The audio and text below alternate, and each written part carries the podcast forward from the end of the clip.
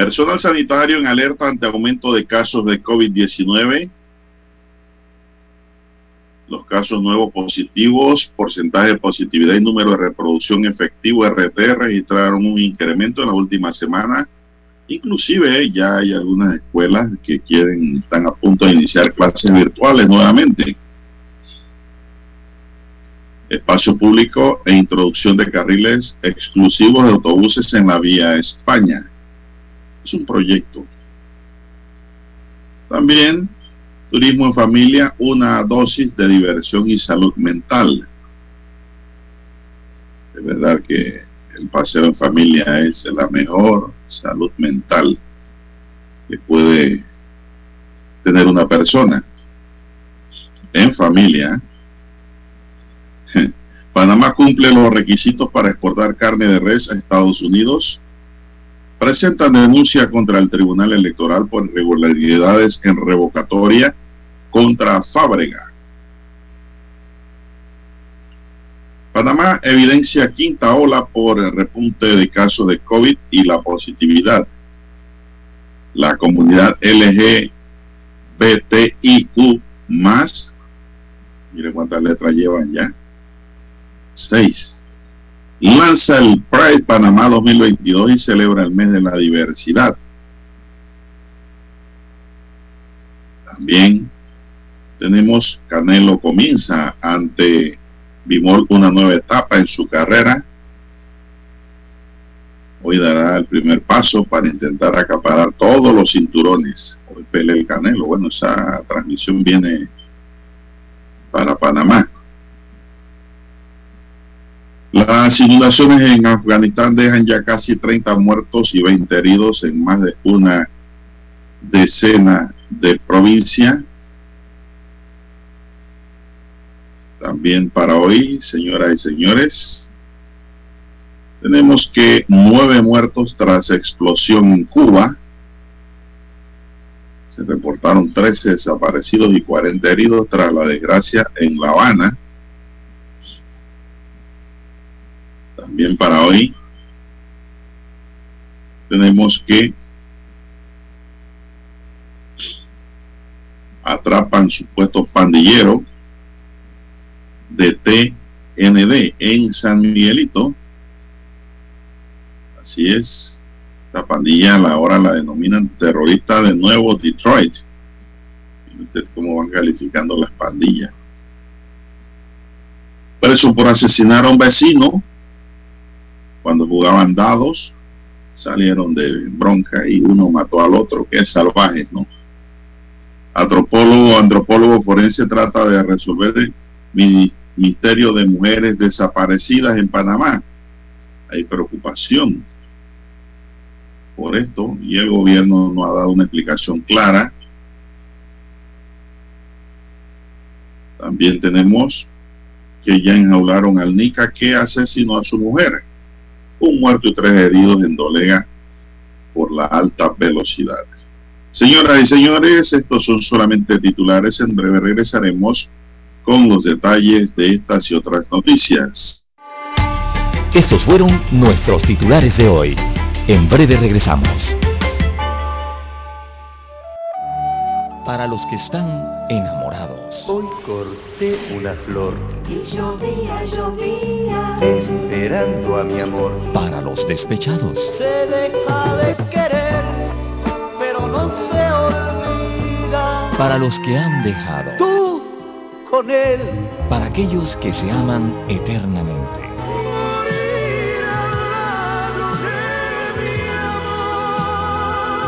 Para los que hacen propuestas indecentes. Yo necesito saber si quieres ser mi amante. Clásicos. Clásicos. Del sábado. Del sábado. Clásicos del sábado. Todos los sábados por Omega Estéreo 107.3, la radio. Sin fronteras. Omega Stereo tiene una nueva app. Descárgala en Play Store y App Store totalmente gratis. Escucha Omega Stereo las 24 horas donde estés con nuestra nueva app.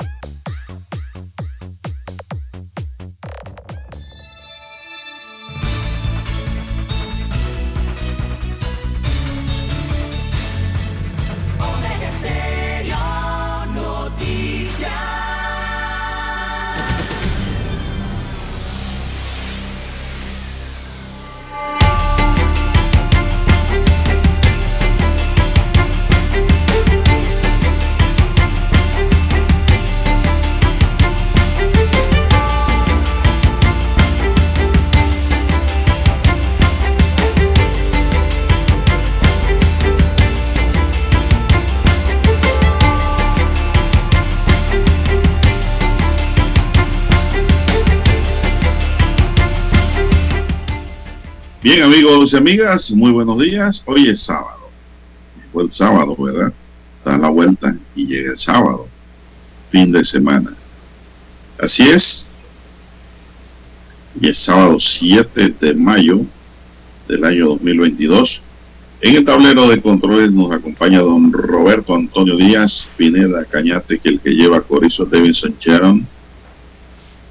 Hoy está encargado de la cuchilla de controles. En la mesa informativa les saludamos. César Lara. Y Juan de Dios Hernández Sanur para presentarles las noticias, los comentarios y los análisis de lo que pasa en Panamá y el mundo en dos horas de información. Iniciando esta jornada como todos los días con fe y devoción, agradeciendo a Dios Todopoderoso por esa oportunidad que nos da de poder compartir esta nueva mañana y poder llegar hacia sus hogares, acompañarles en sus automóviles, en sus lugares de trabajo y donde quiera que usted se encuentre, esta en sintonía de Omega. Gracias por esperarnos, gracias por estar siempre con nosotros. Pedimos para todos salud, divino tesoro, seguridad y protección, sabiduría y mucha fe. Mi línea directa de comunicación es el WhatsApp doble seis catorce catorce cuarenta y cinco ahí me pueden escribir al doble seis catorce catorce cuarenta y cinco para cualquier información que usted tenga ahí. Cualquier pregunta o consulta ahí le respondo gustosamente por cortesía de la mesa. Don César Lara también atiende a nuestros oyentes en sus redes sociales. Don César ¿cuál es su clave y dirección? no la clave no la dirección. No, no, no el password no, don Dios Bien, estamos en las redes sociales en arroba César Lara R, arroba César Lara R es mi cuenta en la red social Twitter. Allí puede enviar sus mensajes, sus comentarios, denuncias, fotodenuncias, el reporte del tráfico temprano por la mañana. Recuerde la dirección tanto para Twitter como para Instagram, arroba César Lara R. Buenos días a don Roberto Antonio Díaz, que está en la técnica para este sábado. También a usted, don Juan de Dios, allá en la unidad remoto y a todos los amigos oyentes que nos escuchan en todas las comarcas, todas las provincias, el área marítima donde llegan las dos señales que cubren todo el territorio nacional, las señales de Omega Estéreo, don Juan de Dios. También a los amigos oyentes en omegaestereo.com. Allí la cobertura es a nivel mundial. También los que ya nos ven por, no, nos escuchan por televisión, don Juan de Dios, los que están sintonizándonos por televisión en el canal 856 de Tigo Televisión pagada por cable a nivel nacional. Y los que ya también nos escuchan a través de su dispositivo móvil o su celular, los que han descargado la aplicación de Omega Stereo. Si aún usted no la tiene, usted la puede descargar por nuestro nombre Omega Stereo. Ese estéreo es con S. Eh, usted la descarga a su celular desde su tienda Android o iOS. ¿Cómo amanece para este sábado, don Juan de Dios? Bueno, bastante bien. Gracias a Dios. Sí, espero que don Roberto esté bien allá. Muy bien togado. Oiga, usted, usted se parece a Jackie Robinson hoy, ¿eh? César. Parece a Jackie Robinson de la historia de béisbol. Uniformado con ese suéter beisbolístico. Así es, de la provincia coclesana, don Juan de Dios. Ah, sí. Así es. Ahí dice Cocle. Aquí dice Cocle, ¿no está viendo? Ah, Observe bien. Ay, que no, la, la cámara no daba hasta, hasta el pecho. Bueno, ahí está Cocle para usted, don Juan de Dios, la leña roja. Ah, sí. El suéter Pero Cocle ha oficial. jugado con ese uniforme. ¿Con este? Sí, ese color así mismo. Que si yo he jugado o Cocle ha jugado con este uniforme. Cocle, no, usted no ha jugado nada. A Cocle sí ha jugado con este uniforme, claro. Usted, usted ha jugado en highball, no béisbol. Sí, no, hombre, está muy bonito ese suéter, don César. Ya lo quitó, viste. Dice, va a buscar la letra. Hombre, qué bonito. Bueno, don Roberto, ¿usted cómo amanece? Muy bien, me, imagino. Lo veo más tranquilo, más descansado ya. Estaba tirando 12 episodios todos los días. Bueno, ya está descansando. Más viene los sábados nuevamente. Está fresquecito. Así es. Vamos a iniciar la jornada de inmediato, don César, con el tema del COVID. Y es que pues la preocupación empieza a tomar forma, a tomar cuerpo en la población panameña. Y es que el incremento diario de los contagios por el coronavirus en Panamá para este jueves alcanzó la cifra de 2.117 casos nuevos, con Roberto, alto, ¿ah? Y una positividad de 18,4%. Ya pues evidencia el comienzo de una quinta ola pandémica en Panamá, dijeron las autoridades sanitarias del país. Si definitivamente lo que estamos viendo es el comienzo de la quinta ola, no podemos tapar el sol con la mano. La positividad ha ido aumentando todos los días, semana tras semana. Evidencia que estamos entrando en una quinta ola, dijo a los periodistas el director del Instituto Conmemorativo Gorgas de Estudios de la Salud, José Miguel Pascales. De momento, según el científico, no se sabe cuál es la proporción de una nueva ola pandémica que indicó puede ser que no sea tan alta y dentro de poco se contenga. El 28 de marzo pasado, luego de una mejora en, las, en los indicadores, en Panamá el uso de la mascarilla en espacios abiertos o al aire libre, una medida para frenar la pandemia de la COVID, dejó de ser obligatorio, siempre que se pueda mantener la distancia física de al menos un metro entre las personas. Esto no se ha cumplido por ningún lado, eso es mentira un metro de distancia. Mentira.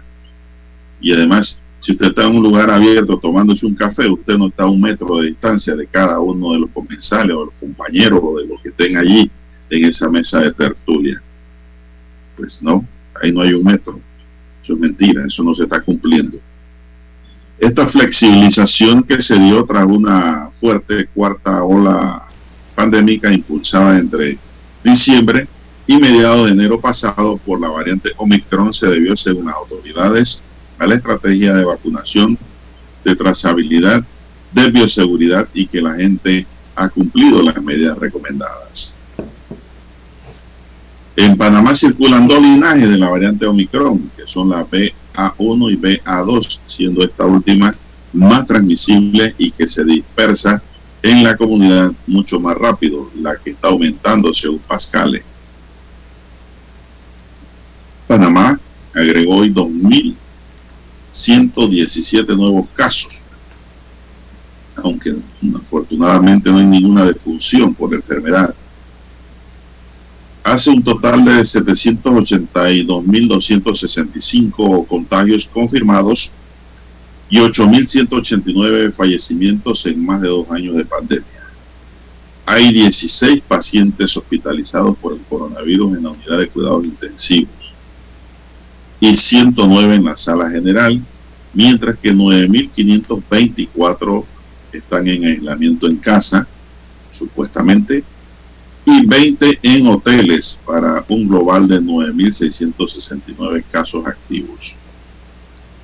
En la jornada ayer se aplicaron 11.503 pruebas para detectar casos de COVID con una positividad de 18.4, repito, 18.4 Panamá lleva 5.080.762 test aplicados ya a la población.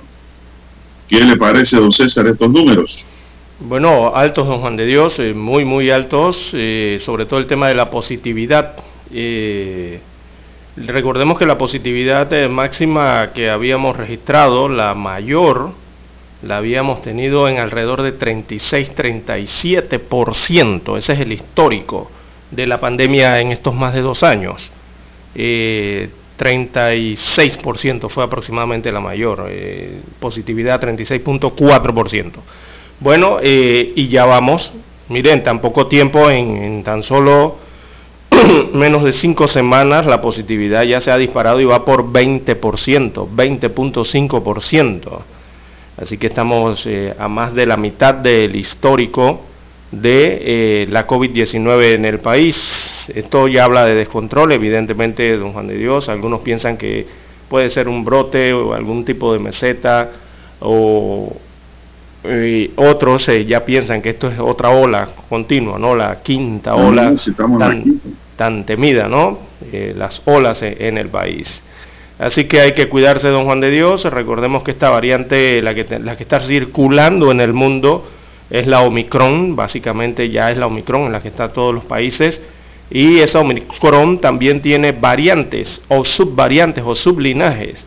Y algunos de muchos de ellos escapan a la inmunidad generada eh, por la Omicron, ¿no? Eh, así que hay que tener mayor cuidado, mayor higiene, don Juan de Dios, tratar de aplicar las medidas de bioseguridad, sobre todo estas que pueden ayudar a no contagiar a otras personas, eh, que serían la mascarilla, el uso del, gel alcoholado, el lavado de manos constantes con agua y con jabón, porque la gente lo que hace hoy día es lavarse la mano con agua nada más, don Juan de Dios, se les olvidó el jabón. Eh, y hay que aplicar el jabón, ya los científicos se lo han repetido hasta la saciedad, el agua no rompe o no acaba eh, con el virus, ¿verdad? Lo acaba es la combinación del jabón con el agua, eso es lo que rompe esa capa eh, eh, grasosa, ¿verdad? Que tiene este virus y que lo protege, eso es lo que lo rompe para destruirlo. Así que agua con jabón, a lavarse las manos bien, don Juan de Dios, si se puede, de, sana distancia eh, social y aplicar el resto de las medidas, sobre todo la que, el arma que tenemos, ¿no? Que son las vacunas, don Juan de Dios, porque hay varios sublinajes de Omicron que contienen mutaciones que eh, siguen haciendo que estas variantes y estos sublinajes sean de transmisión eh, importante, ¿no? Recordemos que ahí hay una BA.2. que es la que es más transmisible de la Omicron, dentro de las que ya se han estudiado. Don Juan de Dios, usted sabe que esa Omicron eh, tiene cinco sublinajes. ¿Usted sabía eso? esa, esa variante Omicron que conocemos, uno piensa que es una sola pero no es una sola. Son, ella comprende cinco sublinajes. Tiene el BA. Cinco hijos. Sí, exacto, cinco hijos, cinco ramificaciones. Tiene la BA.1, la BA.2, la BA.3, la BA.4 y la BA.5. Y los sublinajes derivados de estos también. Imagínense usted, hasta nietos tiene ya esta Omicron. Por eso eh, había sido considerada una variante de importancia, ¿no? Eh, y presenta un alto número entonces de mutaciones, algunas de las cuales estaban presentes ya en variantes detectadas previamente, ¿no? Al inicio, eh, eh, en el transcurso de la pandemia, y varias de estas variantes entonces se han relacionado con un aumento de la transmisibilidad o con un cierto grado de escape a la respuesta inmune del cuerpo humano. Así que por ello hay mayor facilidad de infección, eh, tanto en los que no están vacunados, también como en los que están vacunados. ¿no? Bueno, la vacuna lo protege a usted del COVID grave, así que lo mejor sería vacunarse y ya están disponibles las vacunas en todos los centros habilitados para la inoculación a nivel nacional, eh, don Juan de Dios. Y hay sectores en el país, áreas en el país, que tienen mayor cantidad de casos, eh, don Juan de Dios los corregimientos con mayor incidencia para el día de hoy, según el informe, son Rufina Alfaro. Ese Rufina Alfaro me suena, usted no vive por ahí, ¿dónde Ese es mi pueblo. Ese es su pueblo. Bueno, allí, eh, en, ese, en ese barrio de Rufina Alfaro, su pueblo, pues su barriada, su residencial, eh, allí es donde hay la mayor cantidad de casos, así que hay que cuidarse más, don Juan de Dios. Esto en San Miguelito. Ellos tienen 78 que han registrado en la última jornada. En San Francisco, el corregimiento acá en Ciudad Capital marca 62 casos en las últimas 24 horas. Betania, Ancón y Bellavista en la capital eh, marcan 56 casos en la última jornada y la Villa de los Santos, allá en la, en en la región de Azuero, la Villa de los Santos, a ver si vemos el cuadro, marca 55 casos o 55 contagios en eh, las últimas 24 horas. Así está, perdón, los casos de COVID, los principales a nivel nacional, don Juan de Dios. Bueno, seguimos, dice don Roberto, acá una pequeña pausa. Vamos, Roberto, esa pequeña pausa. La mejor franja informativa matutina está en los 107.3 FM de Omega Estéreo, 530 AM Noticiero Omega Estéreo presenta los hechos nacionales e internacionales más relevantes del día. 7.30 AM. Infoanálisis. Con entrevistas y análisis con los personajes que son noticia. De 8 y 30 a 9 y 30 de la mañana. Sin rodeos. Con Álvaro Alvarado. De lunes a viernes. Por Omega Estéreo.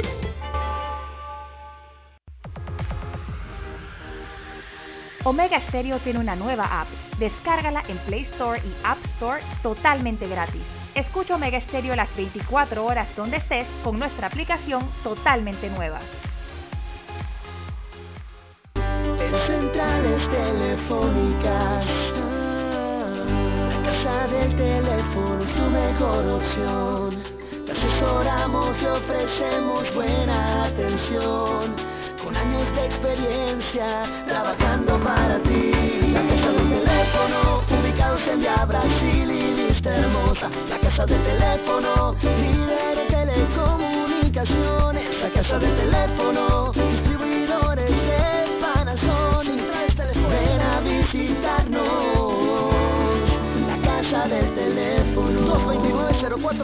229-0465 lsdtcorp.com Distribuidor autorizado Panasonic para anunciarse en Omega Estéreo.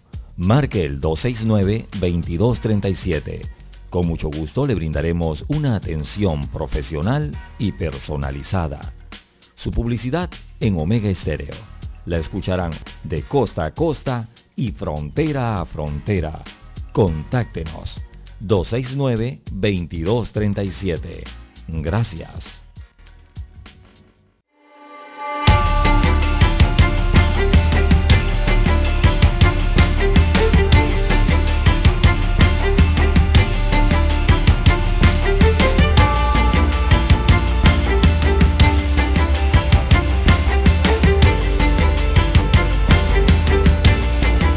Bien, continuamos, ya son las 5.55 minutos. Buenos días, Panamá. Están en sintonía de Omega Estéreo.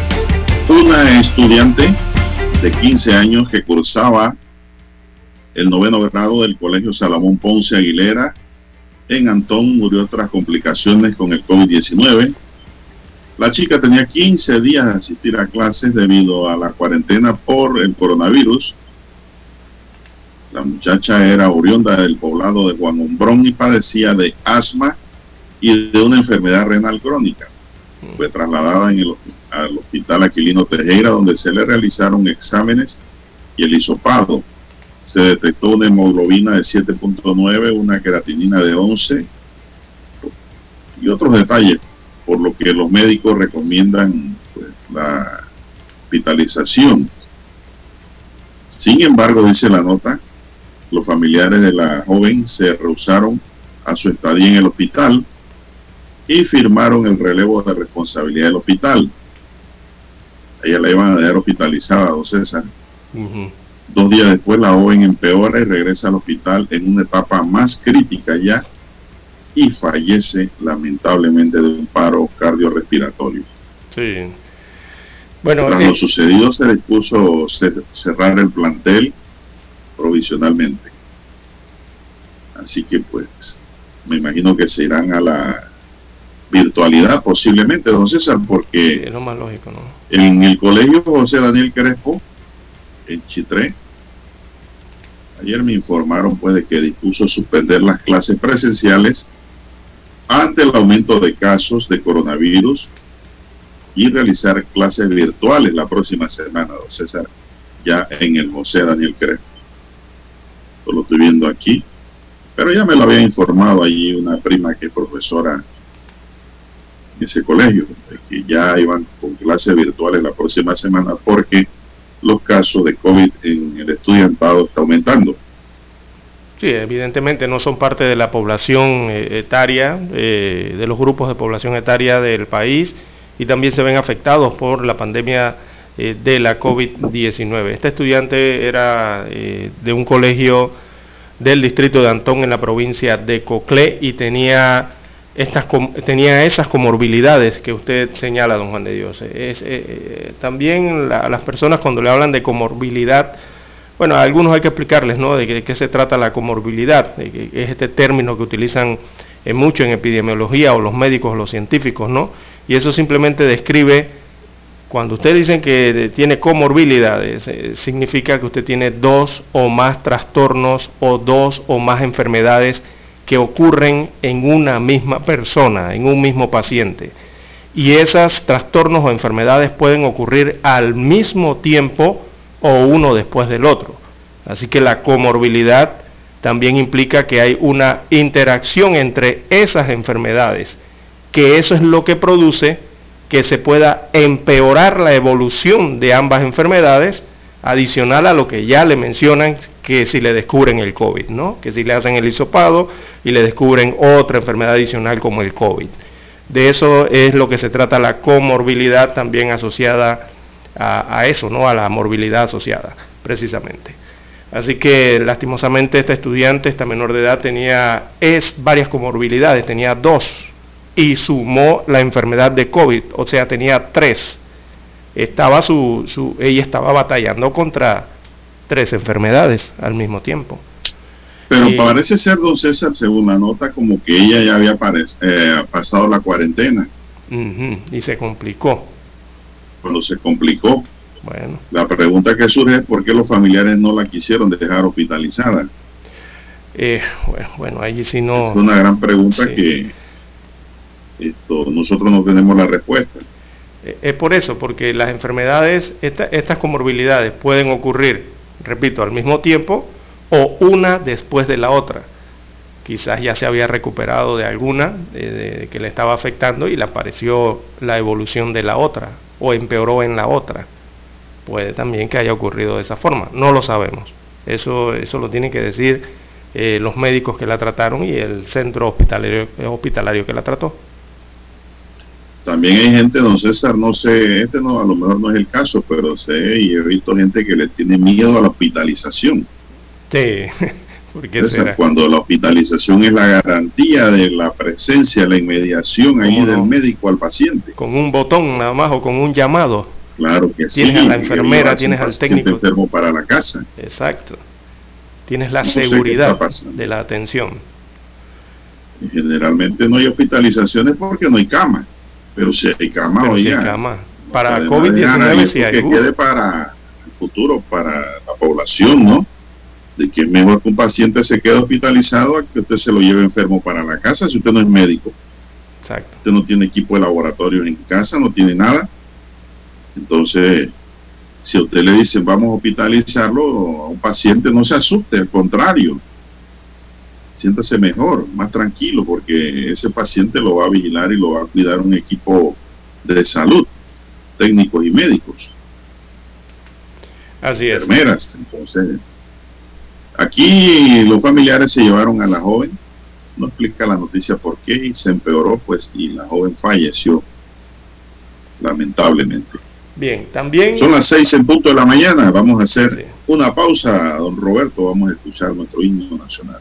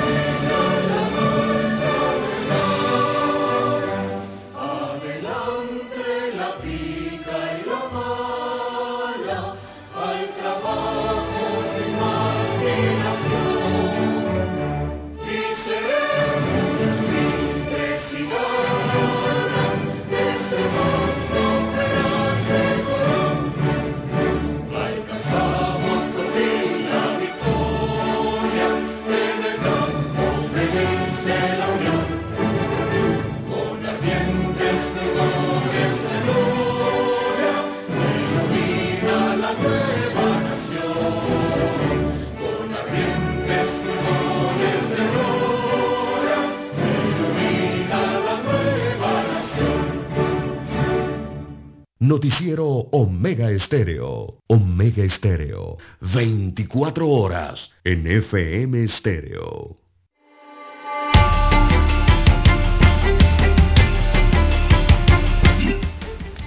Bien, continuamos, avanza la mañana, son las seis cinco minutos. Buenos días, Panamá. Bueno, en otra nota tenemos que el abogado Roberto Ruiz Díaz presentó ayer una denuncia ante la Fiscalía Electoral en contra de los funcionarios que resulten responsables por la posible comisión de delitos contra la libertad y pureza del sufragio dentro del proceso de recolección de firmas de revocatoria de mandato del alcalde José Luis Fábrega. El abogado detalló que una vez inició el proceso de recolección se dieron una serie de situaciones, entre ellas el hecho de que en el mismo 20 de abril de 2022 se cayera el sistema de informática del Tribunal Electoral debido al alto tráfico de ciudadanos haciendo uso de su derecho a firmar la revocatoria de mandato. Luego el tribunal eliminó la numeración de las firmas en la constancia que entregó a cada firmante, impidiendo que la ciudadanía cuente o detecte irregularidades en el total de rúbricas. El pasado 3 de mayo, Ruiz Díaz presentó una solicitud ante el tribunal para que se aclararan por qué existía una diferencia entre las cifras de la ciudadanía que había contabilizado y las cifras que publicó el tribunal en su boletín oficial. Desde el pasado 29 de abril observamos las diferencias que se estaban dando. En un espacio de dos horas, la información que daban los boletines tenían 30 y hasta 40 firmas menos de lo que realmente se estaba reflejando a la persona que firmaba, denunció el abogado. Ruiz Díaz citó, por ejemplo, el boletín oficial del tribunal del pasado 2 de mayo, que se publica a las 2 de la tarde, señalaba un número total de 14.499 firmas. Sin embargo, la constancia de una persona que se registró tenía el número de adhesión 14.516 firmas a las 10 y 22 de la mañana, es decir, a las 10 de la mañana las cifras eran mayores a la dada hora después en forma oficial y así se ha detectado otros días, indicó. En ese momento, Ruiz Díaz solicitó por escrito al tribunal que le indicara a qué se debe la diferencia si se supone que mediante el sistema biométrico las firmas deberían estar validadas. Al día siguiente presentada la solicitud, el único proponente de la revocatoria de mandato empezó a recibir correos y chats donde se denunciaba que el tribunal sin que mediara justificación legal alguna había ordenado por medio de las direcciones de organización electoral e informática que a partir de ese momento las constancias de firmas ya no serían enumeradas. Esa es la parte que a mí me llama la atención, sí, Al eliminar esta información quedamos a ciegas y da a entender que algo se está escondiendo. Ahora el ciudadano no tiene constancia de que su firma está siendo contada y reflejada, expresó. Manifestó que como proponente de la revocatoria de mandato tampoco tiene ni respaldo ni información en ninguna de las formas en cuántas firmas realmente están recogiendo. Quedamos a merced del tribunal que considero que está faltando a su responsabilidad ciudadana de darle garantía al pueblo de que efectivamente ellos van a garantizar un proceso electoral limpio para el 2024, dijo Ruiz Díaz. Consideró que con dicha actuación se ha obstaculizado de forma grave el escrutinio previo que se realizaba. Los funcionarios del Tribunal Electoral que emitieron dicha orden han alterado los resultados hasta ahora, así como han ocultado información sensitiva tanto para el ciudadano que vota o registra su apoyo como para el proponente, indicó. Adelantó que si se encuentran nuevas evidencias van a presentar la denuncia ante el Ministerio Público para que también investigue de encontrar responsable, la norma establece pena de prisión de ocho meses a cuatro años porque estamos hablando ya de justicia penal electoral. Si yo fuera el director de organización electoral, Orman Valdés, y el director de informática del Tribunal Electoral, yo ya estuviera presentando mi renuncia porque han puesto entredicho una institución que tiene que estar por encima de las personas, destacó enfadado el jurista. Bueno, está quedando muy mal el Tribunal Electoral Sí, es un tema de transparencia, don Juan de Dios, se está jugando con ella. Eh, oiga, esta institución se ha ido deteriorando en el tiempo y uno que ha venido denunciando eso hasta la sociedad ha sido el doctor Miguel Antonio Bernal, que ha sido víctima de los manejos del Tribunal Electoral en todos sus intentos eh, por representar a la sociedad panameña para diversos cargos. Eh, y uno lo escucha y no, no lo creía, pero ya uno empieza a creer en estas cosas cuando uno empieza a ver lo que está pasando aquí. Este abogado no es un abogado charlatán, no César. No, no, no. Un abogado muy serio. Muy serio. Muy profesional. Reconocido también. No, no, no, no, a mí no me está gustando eso. Sí, porque al final, don Juan de Dios. el Tribunal Electoral. Sí, mire. que la cifra. Lo peor que han hecho es eliminar el número de, del votante. Exacto. ¿Cómo van a saber cuando llegan al punto? Mire, si ya la revocatoria de mandato, el solicitar la revocatoria de mandato lo originó uno de estos puntos, lo originó el punto de la transparencia en la alcaldía de Panamá. Ya ahí se estaba luchando por algo, que era hacer una alcaldía más transparente, don Juan de Dios. Por eso surgió la revocatoria de mandato. Se aprobó y ahora resulta que no emiten los números eh, de los firmantes y ahora hay que hacer una doble lucha, los que están en esta situación, en los ciudadanos capitalinos, una doble lucha por transparencia. Ahora, tanto en la alcaldía como la del Tribunal Electoral. O sea, de otro frente más. Y el ciudadano, bueno, es el que tiene que ver cómo hace con esto, don Juan de Dios. Es increíble. esto, a mí me preocupa, don César, porque esto empieza a dañar la imagen de la institución para las próximas elecciones generales.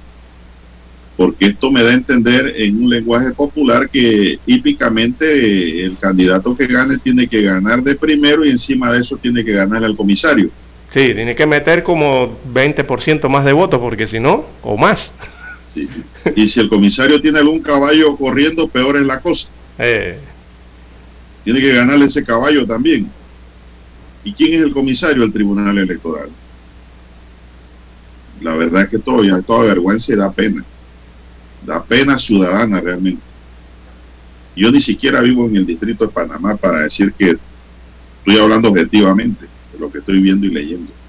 Esto no puede ser el Tribunal Electoral tiene que aclarar todos estos puntos en los que tiene duda el abogado. Y no el abogado, sino la misma población. Toda la, toda la población, todo el ciudadano elector del Distrito Capital. Los 600.000 que conforman eh, el electorado del distrito de la provincia de Panamá. Porque ahí es donde queda, ¿no? Eh, y bueno, yo, yo sí he visto eh, que este abogado eh, ha tenido su grado de tolerancia, diría yo, o su grado de paciencia, porque si esto le estuviera ocurriendo a otro don Juan de Dios hubiera saltado de una vez. Pero él ha, seguido como los mecanismos, los protocolos, ¿no? tratando de cumplir respetuosamente con cada uno de los pasos. Esos pasos que parecen, eh, parecen más piedras en el camino, don Juan de Dios, que le colocan... las piedras. Exacto, es que pareciera que es eso. En el camino. Que son más bien cumplir a ver cómo haces con esas piedras en el camino que te ponen, ¿no? Para lograr el objetivo. Y este abogado Ruidía ha tenido toda esa paciencia. Pero la verdad es que yo también he observado en las redes sociales eh, una gran cantidad de quejas eh, por ese tema, ¿no? De la diferencia de las cifras, eh, ciudadanos electores de la capital que se quejan que no les aparece el número de apoyo, que por qué no se lo certifican. Eh, y, tantas situaciones ¿no? que han ocurrido con, esta, con esto de la revocatoria. Eh, bueno, eh, él hizo lo que tenía que hacer, don Juan de Dios, poner su queja, denunciar y alzar su voz ante esta situación en el Tribunal Electoral. Esperemos a ver la respuesta. Habrá que escuchar la respuesta del Tribunal Electoral, porque no los he escuchado. Bueno, el proponente de la iniciativa denunció que la gente le ha manifestado que le han obstaculizado el proceso de recolección de firmas, ya que no se las están admitiendo o a veces se caen las videollamadas o los call centers. Tanta plata que tiene institución y tanto dinero que gasta para que no haya eh, una efectividad, don César, en el manejo informático. Exacto. No tiene explicación.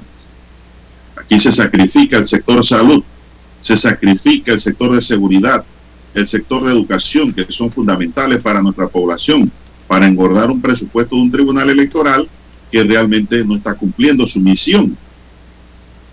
Esto no me gusta a mí, ni le gusta a los ciudadanos, ni le gusta a toda esa gente que nos está escuchando ahora mismo en todo el país. Porque este noticiero, este espacio es para gente seria, César. Bien, además dijo que hay grupos políticos que han tratado de tomarse la revocatoria de mandato para hacer daño interno o externo. Todo esto lo denunció el abogado Ruiz Díaz. Aunado a esto, le han negado la solicitud de reconsideración del decreto que les prohíbe hacerle publicidad al proceso de revocatoria de mandato. Ese es otro error del tribunal. Ya tuvimos un caso de una persona que se presentó como activista por la revocatoria de mandato y lo que estaba era captando firmas para otros intereses, concluyó diciendo el abogado. Nada de eso está debidamente regulado ni sancionado. Entonces, aquí tiene que haber orden. Si la gente no quiere a José Luis Fabregat, bueno, que firme, pero que la firma la sumen y la cuenten bien y que no se caigan los sistemas.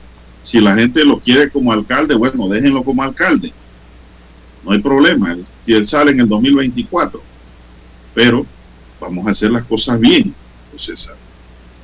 Este es un ejercicio cívico ciudadano. Si las cosas fueran así, entonces le hubieran negado al abogado su solicitud, pues ya no gastábamos dinero ni esfuerzo en eso, ni recursos humanos. Eso es lo que no miden. Porque en este país estamos acostumbrados a dejar las cosas a medio palo, a medio camino y que se pierda la inversión, que es pública, que es de todos nosotros. Cada funcionario que está trabajando ahí nos cuesta a todos. Hasta los mismos magistrados nos cuesta a todos, don César. Y bien Porque caro. Lo que pagamos impuestos hacemos lo que pagamos los salarios de los funcionarios. Llámese como usted quiera llamarlo, de la institución que sea. Y si no es de nuestros impuestos, es de nuestras deudas. Porque también el presupuesto se refuerza con préstamos. Esos préstamos hay que pagarlos tarde o temprano o los pagarán nuestros nietos y bisnietos.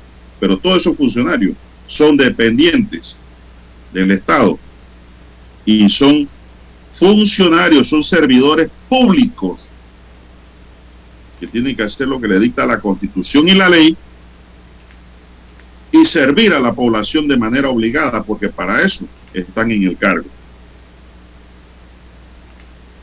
Mí me molesta esto, César, me disculpa, pero esto no puede seguir así.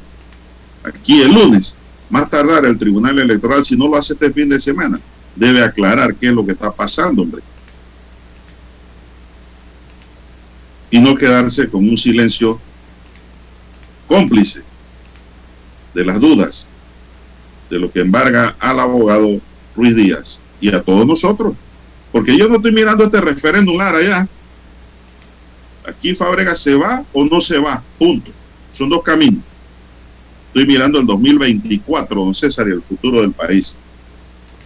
Queremos transparencia. Que el que gane en el 2024 se la den porque ganó. Así es, don Son las 6 18 minutos. ya con esta situación se preveía también que iba a ser bastante complicado, ¿no? Eh, sobre todo si las firmas serían de forma digital. Eh, inicialmente las propuestas eran que fueran de forma digital y también de forma manual. ¿Cómo es la forma manual? don Juan de Dios es esa de recoger la firma eh, visitando los corregimientos, ¿verdad? Con equipos o, o activistas o voluntarios en los conocidos libros, estos que ustedes conocen cuando, lo, por ejemplo, un ejemplo, ¿no? Cuando los partidos políticos hacen inscripciones que tienen libros, eh, manuales eh, portables o portátiles, ¿no? Los llevan a diferentes puntos para inscribir a sus electores. Bueno, en, en el caso de la revocatoria de mandato también se pedía que fuera de forma manual, sin embargo, el Tribunal Electoral prohibió ese mecanismo para la recolección de las firmas de la revocatoria de mandato.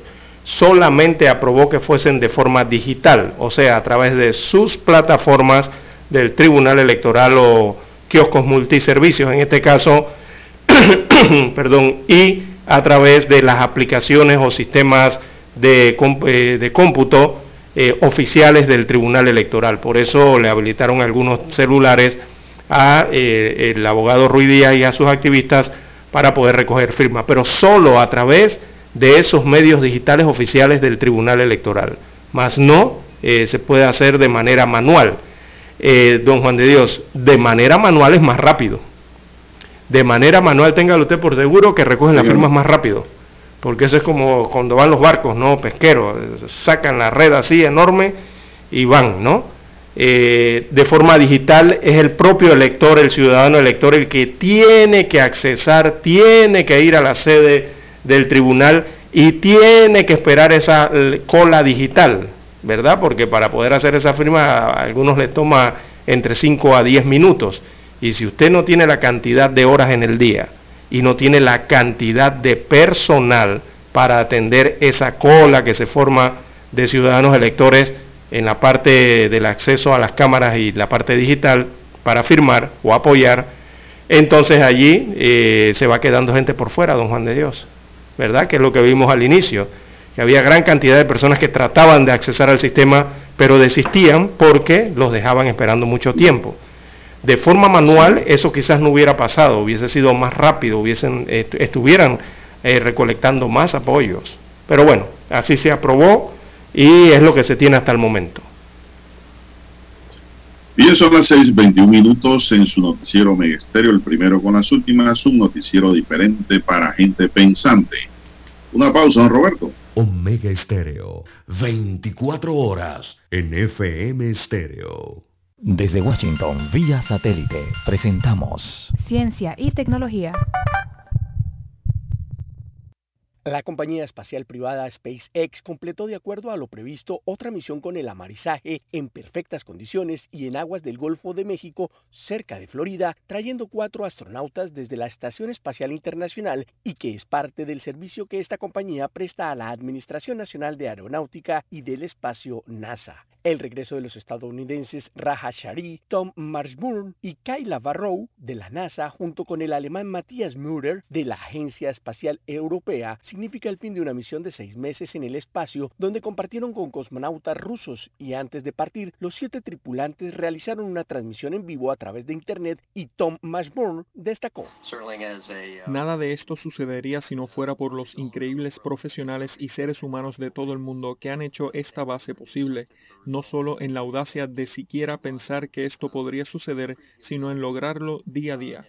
Luego del amarizaje, los cuatro astronautas permanecieron por más de una hora en la cápsula que flotaba en las aguas del Atlántico y fueron rescatados por una flotilla de barcos que estaban en la zona para luego ser trasladados en silla de ruedas debido a la adaptación a la gravedad a los respectivos exámenes médicos para valorar su condición física después del largo viaje y a esta hora se espera su arribo a la base de la NASA ubicada en Houston, Texas. SpaceX, de propiedad del multimillonario Elon Musk y que presta servicio de transporte para la NASA y vuelos de turistas desde y hacia la Estación Espacial Internacional ubicada en la órbita baja terrestre, ha realizado en los últimos 30 días dos lanzamientos tripulados y dos amarizajes, lo que hace que este sea el mes más activo desde que la compañía se creó en 2002 y se estima que en menos de dos años ya son 26 personas, ocho de ellos civiles, los que esta empresa estadounidense ha transportado al espacio.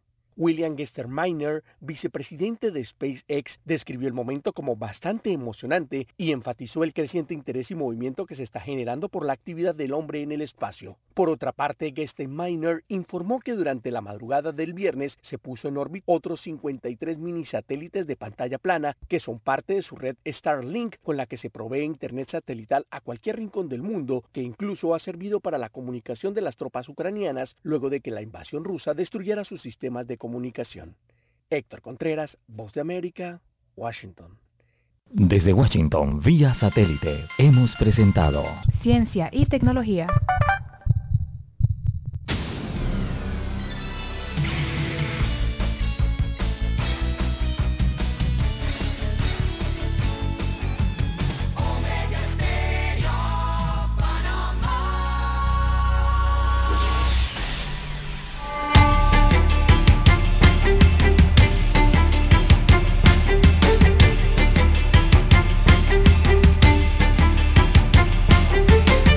Bien, amigos y amigas, seguimos, son las 6.23 minutos. La Asamblea Nacional emitió un comunicado ayer para aclarar una situación de violencia doméstica. Señalan que en la mañana se suscitó un incidente de violencia en el que se vio involucrado un funcionario de la Asamblea Nacional y en el que resultó con daños un vehículo oficial propiedad de la institución. Propiedad de todos los panameños, ¿no, César? Sí. Explican que el funcionario denunció inmediatamente ante las autoridades el hecho y ha colaborado con la investigación respectiva para esclarecer lo sucedido y para determinar la responsabilidad penal o administrativa que corresponda a cada uno de los involucrados. El órgano legislativo lamenta y condena cualquier tipo de violencia al tiempo que hace un llamado a todos sus funcionarios a acatar las normas de conductas que garantizan la sana convivencia.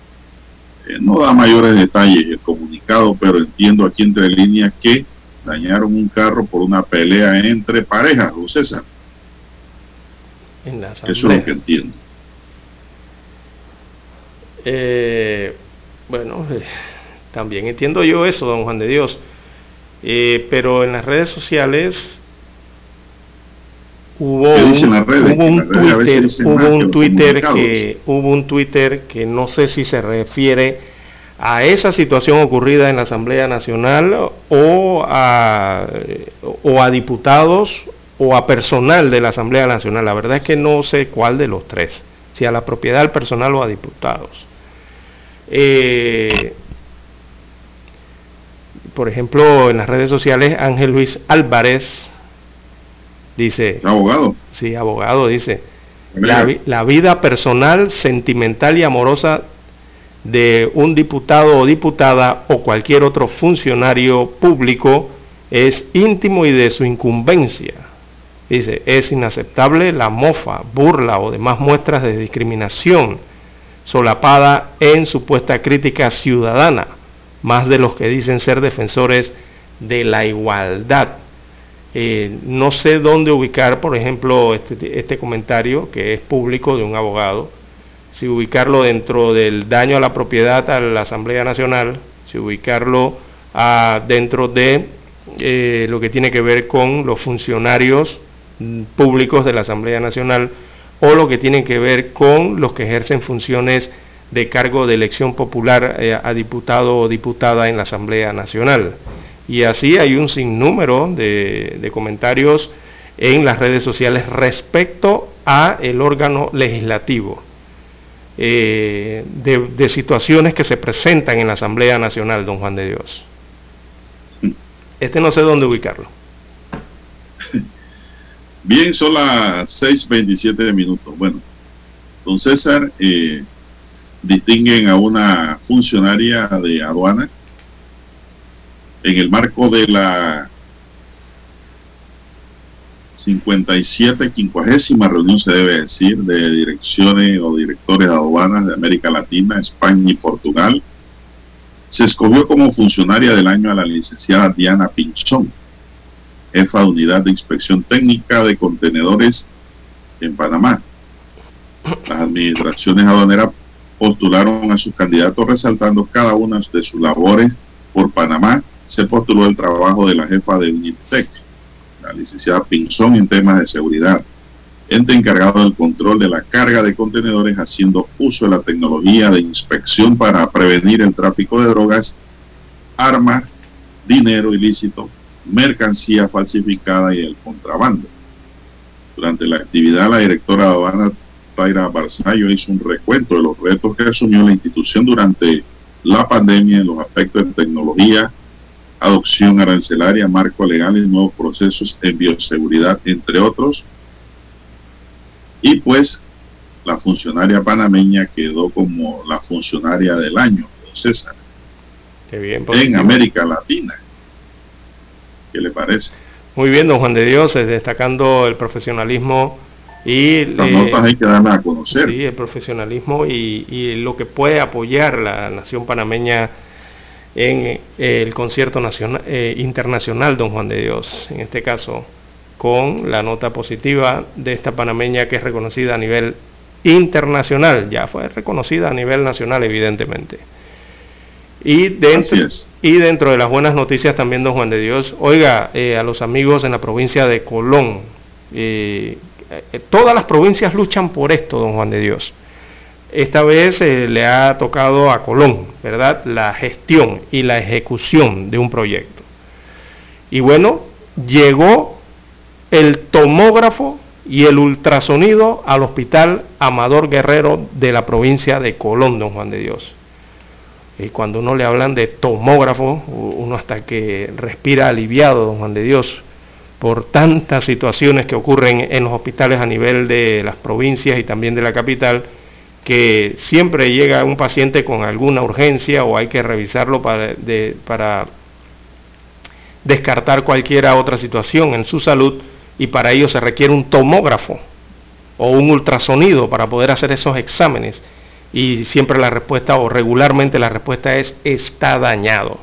No hay tomógrafo, no hay ultrasonido, eh, falta una pieza, eh, que se le quemó una bombilla, un foco, que no sé qué cuestión, que se mojó, que bueno, siempre son, eh, regularmente son las respuestas ¿no? que uno recibe. Así que en esta ocasión la buena noticia es que la caja del Seguro Social puso en funcionamiento varios equipos de radiología perdón, en el Hospital Dr. Manuel Amador Guerrero en la provincia de Colón.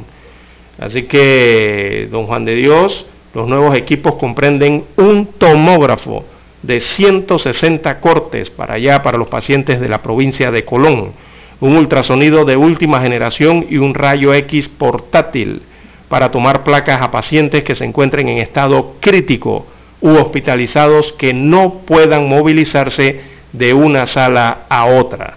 Así que esto es eh, una buena noticia para los colonenses y su hospital, allá el Hospital Manuel Amador Guerrero en la provincia de Colón. Bueno, no queda más que cuidar el tomógrafo, don César. Así es, mantenimiento. Darle buen uso para que no se, no se dañe. Bien, vamos a hacer la pausa y vamos a escuchar el periódico, don Roberto. Adelante. ¿Sabe usted qué canción estaba de moda cuando nació?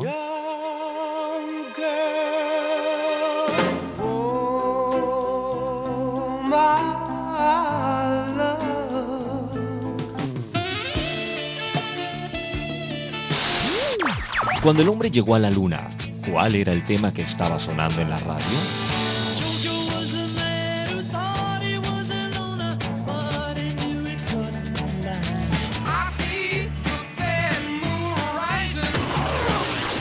Clásicos del sábado. Todos los sábados, por Omega Estéreo, la radio sin fronteras. Desde los estudios de Omega Estéreo, establecemos contacto vía satélite con la voz de América. Desde Washington, presentamos el reportaje internacional.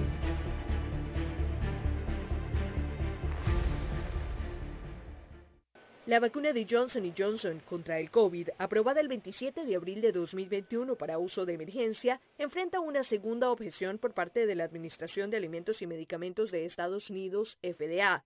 El 13 de abril del año pasado y durante 10 días suspendió su uso por la misma causa, riesgo de trombosis con síndrome de trombocitopenia, TTS. Un síndrome de coágulos de sangre raros y potencialmente mortales, en combinación con niveles bajos de plaquetas en sangre, con aparición de síntomas aproximadamente una o dos semanas después de la administración de la vacuna contra el COVID-19 de Janssen, justifica la limitación del uso autorizado de la vacuna. Por lo que la agencia ha limitado su acceso a personas mayores de 18 años que tienen esta como única opción de inmunización, que carecen de acceso a otras opciones o que deben recibirla por razones médicas.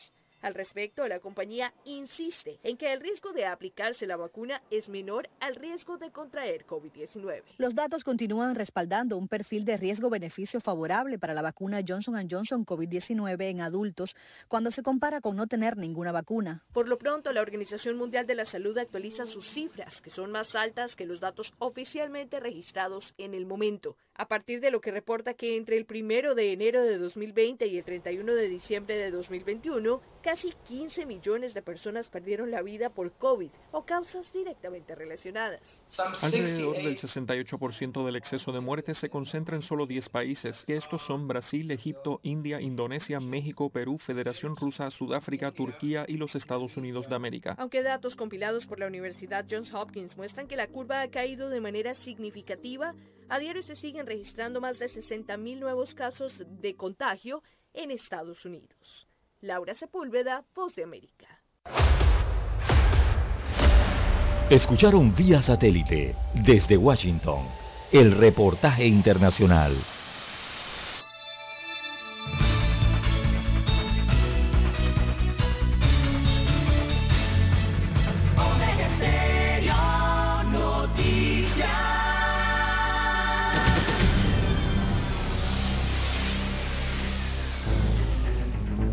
Las noticias impresas en tinta sobre papel. Con ustedes. Escuchando el periódico. Los titulares de las primeras planas de los diarios estándares de circulación en Panamá. Hoy.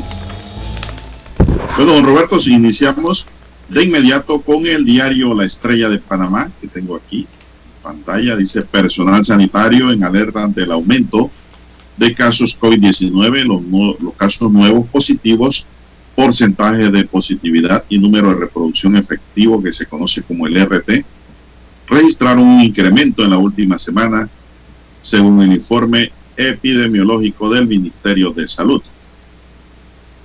Espacios públicos e introducción de carriles exclusivos de autobuses en la Vía España. La idea de los carriles exclusivos en el transporte público no es nueva.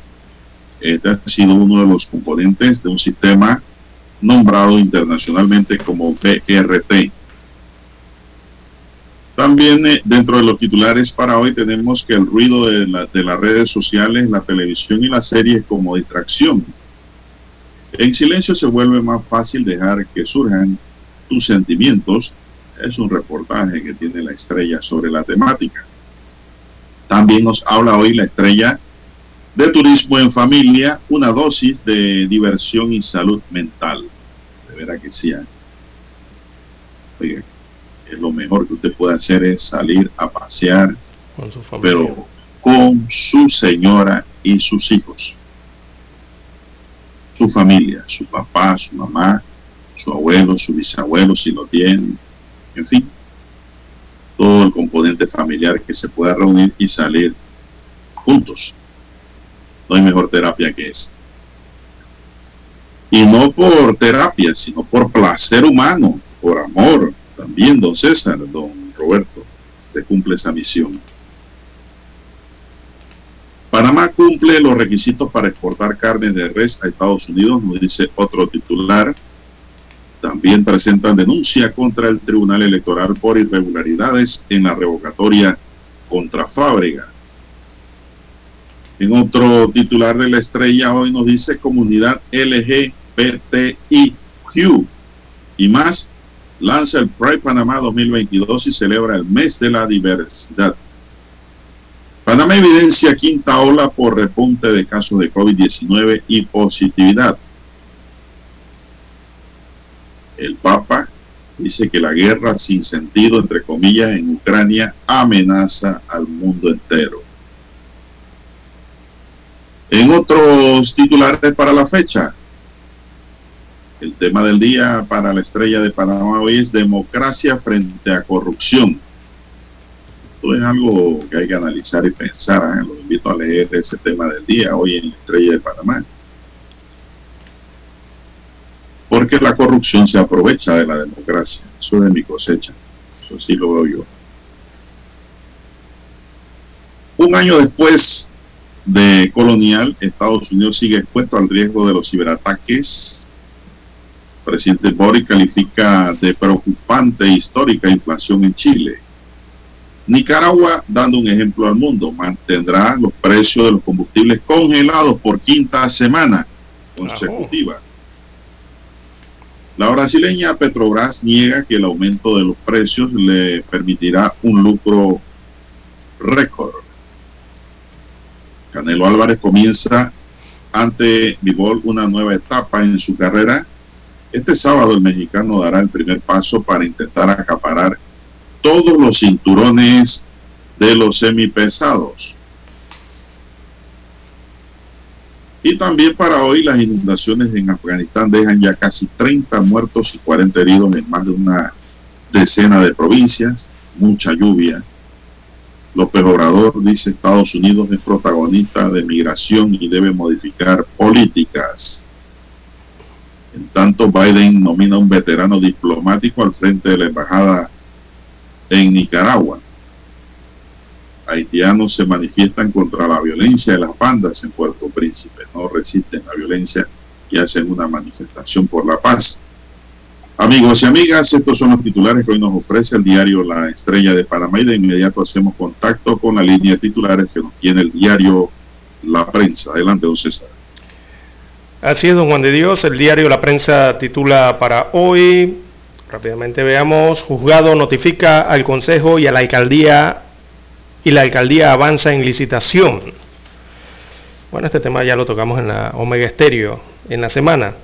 Así que el presidente del Consejo Municipal de Panamá, Abdiel Sandoya, reconoció que el suspendido Acuerdo 24 del 2022 dio origen a la licitación del mercado del marisco.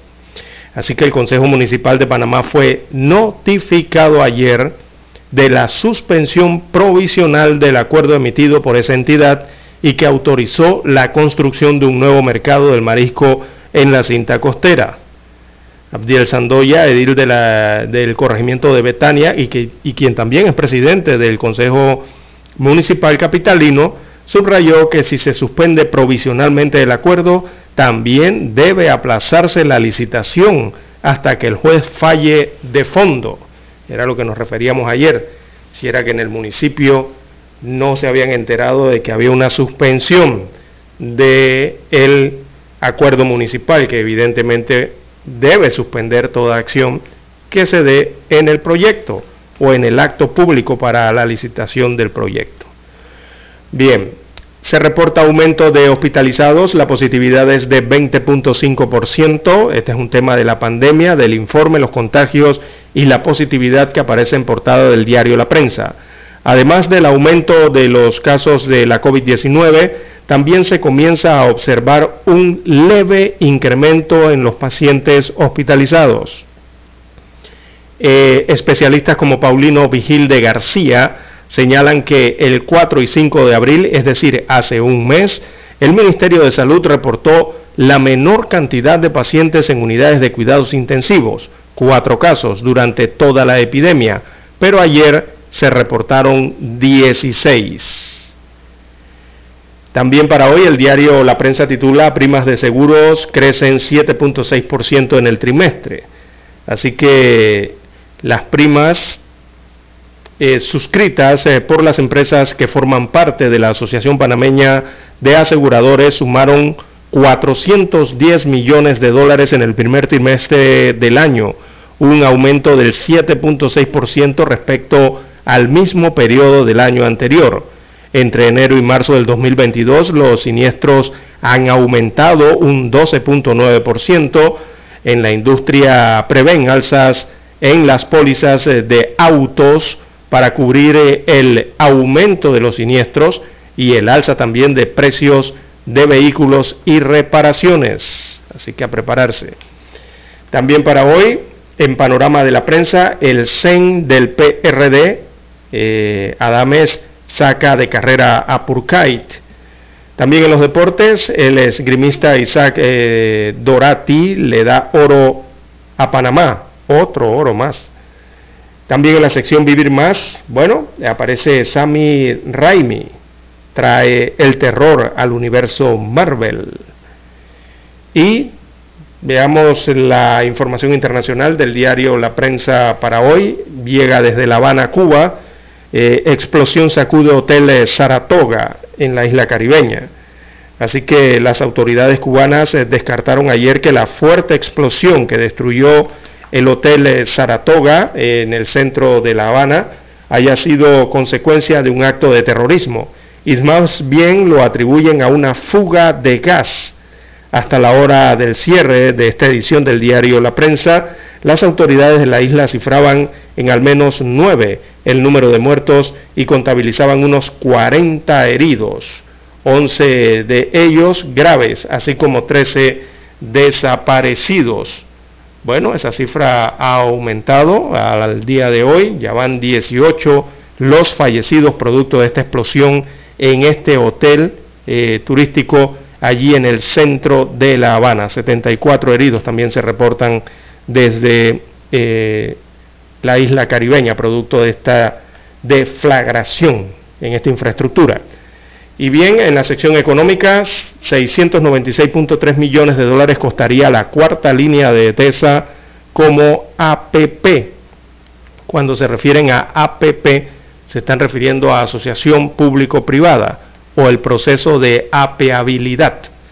Bien, destaca el diario La Prensa que el diseño, construcción, financiamiento, administración y mantenimiento de la cuarta línea de ETESA costaría 696.3 millones de dólares, según el proyecto de prefactibilidad presentado para desarrollarlo con el modelo de asociación público-privada APP.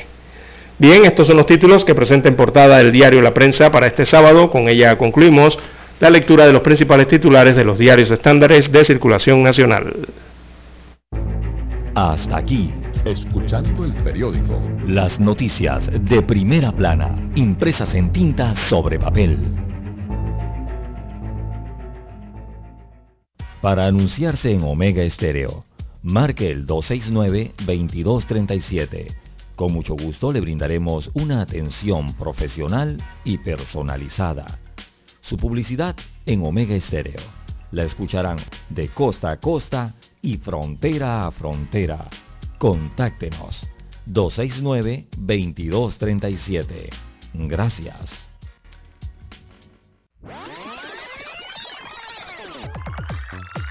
Omega Stereo tiene una nueva app. Descárgala en Play Store y App Store totalmente gratis. Escucha Omega Stereo las 24 horas donde estés con nuestra nueva app.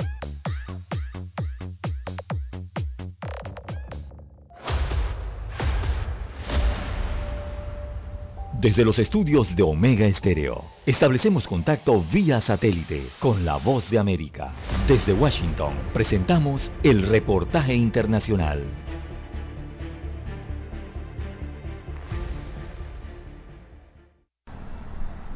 Según analistas, la escasez de suministros comenzará a afectar a la industria rusa en los próximos meses debido a las sanciones de Occidente. Por ahora, el gobierno ruso ha logrado frenar la caída de su moneda, el rublo, algo que Moscú está utilizando como herramienta de propaganda para el consumo nacional, indica la experta Agania Grigas. Russia uh. Rusia está tratando de eludir las sanciones en términos de sanciones bancarias internacionales y también está tratando de apuntalar el rublo. Aparte de eso, creo que también es un esfuerzo por mostrarle al público nacional ruso que todavía Vladimir Putin tiene el control, que puede hacer el rublo una moneda deseable, porque recordemos, el rublo cayó dramáticamente. Las sanciones económicas impuestas por los países occidentales a Rusia han interrumpido el comercio y congelado aproximadamente la mitad de las reservas estatales de oro y divisas de Rusia. Pero el tema energético podría llevar el impacto a otro nivel si los países europeos bloquean la dependencia del gas ruso. Creo que pueden eliminar gradualmente el gas ruso en uno o dos años. Creo que ciertamente es factible para todos los países dentro de la Unión Europea y para muchos países es factible tomar esa decisión. Los esfuerzos restrictivos de Estados Unidos y sus aliados, sin embargo, no han logrado que Rusia desista de sus intenciones bélicas, que según funcionarios de inteligencia podrían pasar a otro nivel el 9 de mayo. Gesell Tobías, Voz de América, Washington. Kiev pasó la ofensiva en el noroeste de Ucrania este viernes, con la meta de que las fuerzas rusas se replieguen en dos ciudades clave, ya que la batalla por el control del territorio se ha convertido en una brutal guerra de desgaste, sin que ninguna de las partes pueda marcar un gran avance en la lucha. Al mismo tiempo, Kiev se prepara para lo que podrían ser ataques rusos más intensos durante el fin de semana, en búsqueda de un éxito militar antes del 9 de mayo día de la victoria en Rusia. Moscú reiteró su intención de no utilizar armas nucleares en este conflicto. En Mariupol, por ejemplo, continúan los intensos combates en la sitiada fábrica siderúrgica Azovstal, donde 500 civiles fueron ya evacuados. Un convoy de ayuda de las Naciones Unidas se dirige a la ciudad portuaria destrozada, mientras continúan las evacuaciones. 200 civiles aún se encontrarían dentro. Pero todavía hay que sacar a los civiles, mujeres, niños. Muchos niños que todavía están allí. Imagínense este infierno. Y hay niños. Más de dos meses de bombardeos constantes. Bombardeos. Muerte constante cerca. Analistas afirman que la contraofensiva ucraniana se debe en particular a las nuevas armas y tecnologías modernas occidentales que recibió ahora Ucrania. Más armas están en camino. Medios estadounidenses reportaron que Washington ha brindado inteligencia a Ucrania para la destrucción en abril del emblemático buque ruso Moskva en el Mar Negro. Sin embargo, el Pentágono negó tal ayuda. Tanto, en las Naciones Unidas, su principal funcionaria de derechos humanos reveló que se han documentado decenas de casos en los que las fuerzas rusas atacaron y abusaron a civiles ucranianos. En Ucrania, mi oficina ha registrado 6.731 bajas de civiles desde el 24 de febrero. Sabemos que las cifras reales son considerablemente más altas. Como informa constantemente mi oficina, la mayoría de estas bajas han sido causadas por el uso de armas explosivas con área amplia con efectos en áreas pobladas. En Europa, los embajadores de la Unión Europea siguen debatiendo planes para imponer nuevas sanciones y sobre todo prohibir las importaciones de petróleo ruso, lo que cortaría una fuente clave de financiación para el Kremlin. Empero las resistencias de algunos países como Hungría por las posibles consecuencias económicas de tal acción crean fracturas entre los miembros. Y por esa razón se está evaluando un embargo más diluido en el tiempo para estas naciones. Jacopo Luzzi, Voz de América. Escucharon vía satélite desde Washington el reportaje internacional. Omega Estéreo, 24 horas en FM Estéreo. Es momento de adentrarnos al mar de la información. Este es el resultado de nuestra navegación por las noticias internacionales más importantes en este momento.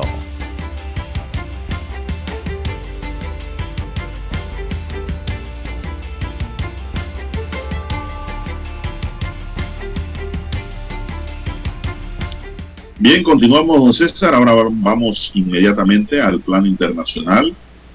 Las autoridades de Cuba confirmaron que la cifra preliminar de víctimas tras la explosión registrada ayer en el hotel de Saratoga en La Habana es ahora de al menos nueve muertos, aumentó, aumentó. 13 desaparecidos y 40 hospitalizados. La cifra fue actualizada en un reporte de la televisión estatal que está transmitiendo detalles del suceso ocurrido el viernes a causa de un escape de gas, según investigaciones preliminares. El presidente Miguel Díaz Canel estuvo en el lugar del siniestro junto con el primer ministro Manuel Marrero y el líder de la Asamblea Nacional del Poder Popular, Esteban Lazo. Niños de una escuela cercana a la zona fueron evacuados sanos y salvos, señalaron las autoridades del Partido Comunista Cubano.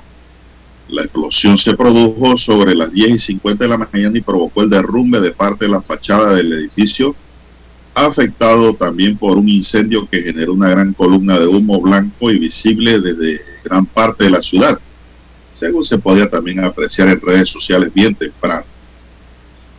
El bajo, la primera y segunda plantas del edificio de seis pisos quedaron gravemente afectadas por esa explosión que echó abajo la fachada, provocando una lluvia de cascotes sobre la calle. Esos cascotes del caliche. Sí, sí. La montaña de escombros de la acera supera la altura de una persona. Especialistas del Ministerio de Construcción están evaluando la situación de la edificación siniestrada para determinar si será posible rescatarla o demolerla. Equipos de emergencia, bomberos y militares se desplazaron al lugar de los hechos donde realizan la búsqueda de personas que puedan estar debajo de los escombros. Muchos curiosos se congregaron asimismo en los alrededores del edificio accidentado mientras las autoridades insisten en lo llamado a la disciplina y advierten sobre el peligro de un posible colapso de las estructuras del hotel Saratoga. El Saratoga se encuentra en un edificio de estilo neoclásico construido en el año 1880. Don César, 1880 y que desde 1933 funciona como un hotel. Su última restauración tuvo lugar en el año 2005 según los medios oficiales cubanos. Esto ocurrió en Cuba ayer, señores. Dicen que en Cuba no pasa nada. También hay accidentes. lastimosamente. Este hotel tiene, don Juan de Dios, este hotel tiene 143 años, tiene esa estructura, ese, ese edificio. 143 años, ¿no? Y eh, lastimosamente han actualizado la cifra de don Juan de Dios para la mañana de hoy en estos últimos minutos. Así que se eleva a 22. A 22 Sube la cifra. es la cantidad eh, de personas que murieron eh, en esta deflagración, en esta explosión que como usted bien señala, las autoridades cubanas han dicho que esto no ha sido producto de ninguna bomba ni de ningún atentado. Eh, tiene que ver con el tema de los conductos de gas eh, del hotel. Aparentemente la explosión vino por allí. otro dato en esto, don Juan de Dios, es que el, el gobierno cubano aún no ha hecho públicas las nacionalidades de las víctimas. Así es. Porque este es, un hotel. Este es un hotel y es un hotel bien concurrido porque es un edificio, como usted señala, es un edificio colonial, es un edificio céntrico de La Habana, eh, un edificio que muestra, mostraba ese esplendor, eh, esa, ese esplendor histórico ¿no? de aquellos años eh, en el centro de La Habana. Así que, bueno, lastimosamente esta explosión de, tumbó a pedazos la historia de este edificio y lamentable hasta el momento se ha cobrado 22 vidas eh, en, allá en el centro de La Habana, don Juan de Dios. Evidentemente los que, estaban allí eran turistas, eso es evidente, ¿no? Indudablemente. Eh, un número que va a subir, don César, porque 40 personas han quedado desaparecidas. Sí, y hay más de 75 heridos también, ¿no? No sabemos el nivel de, la gravedad de esos heridos que están en hospitales. Quizás por allí, no sé si eh, Dios quiera que no aumente la cifra, pero también el tema de las otras personas desaparecidas, como usted bien señala, don Juan de Dios. Están debajo los escombros. Exacto, esa cifra va a aumentar.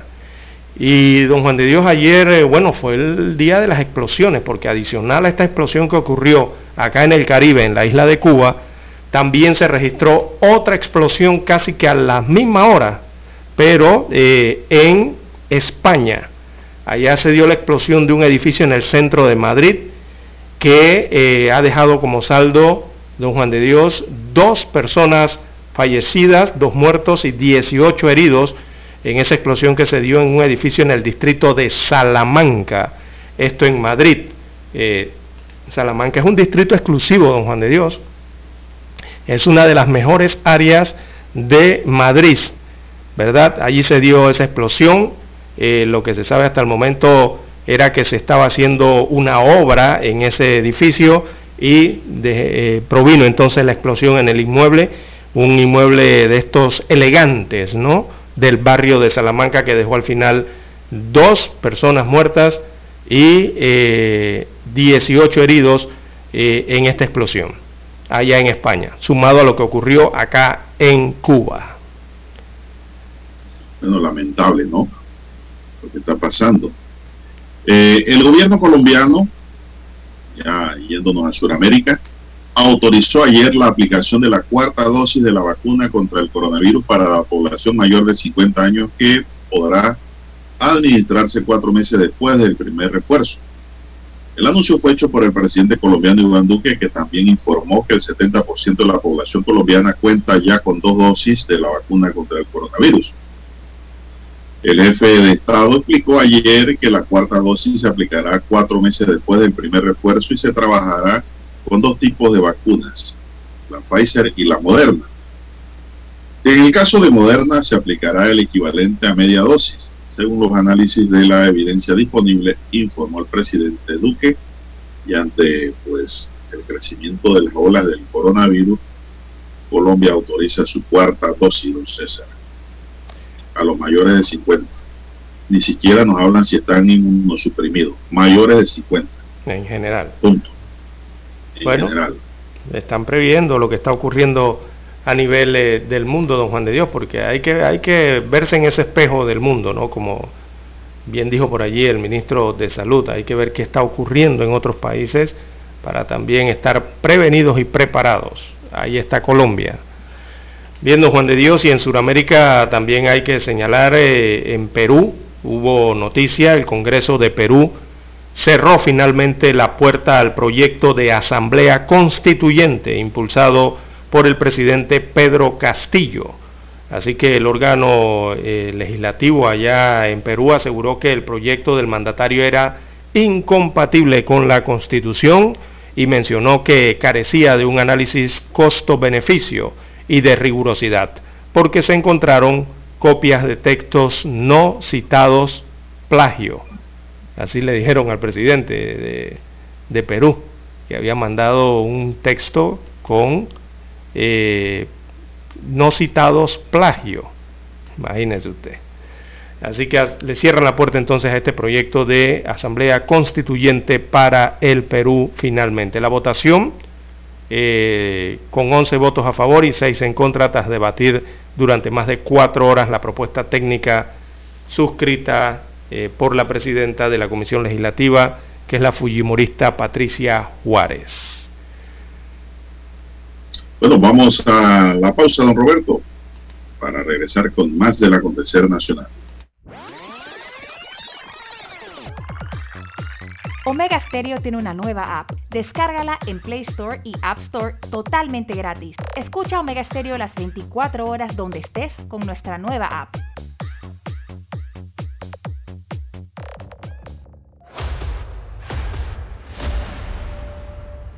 Desde los estudios de Omega Estéreo, establecemos contacto vía satélite con la voz de América.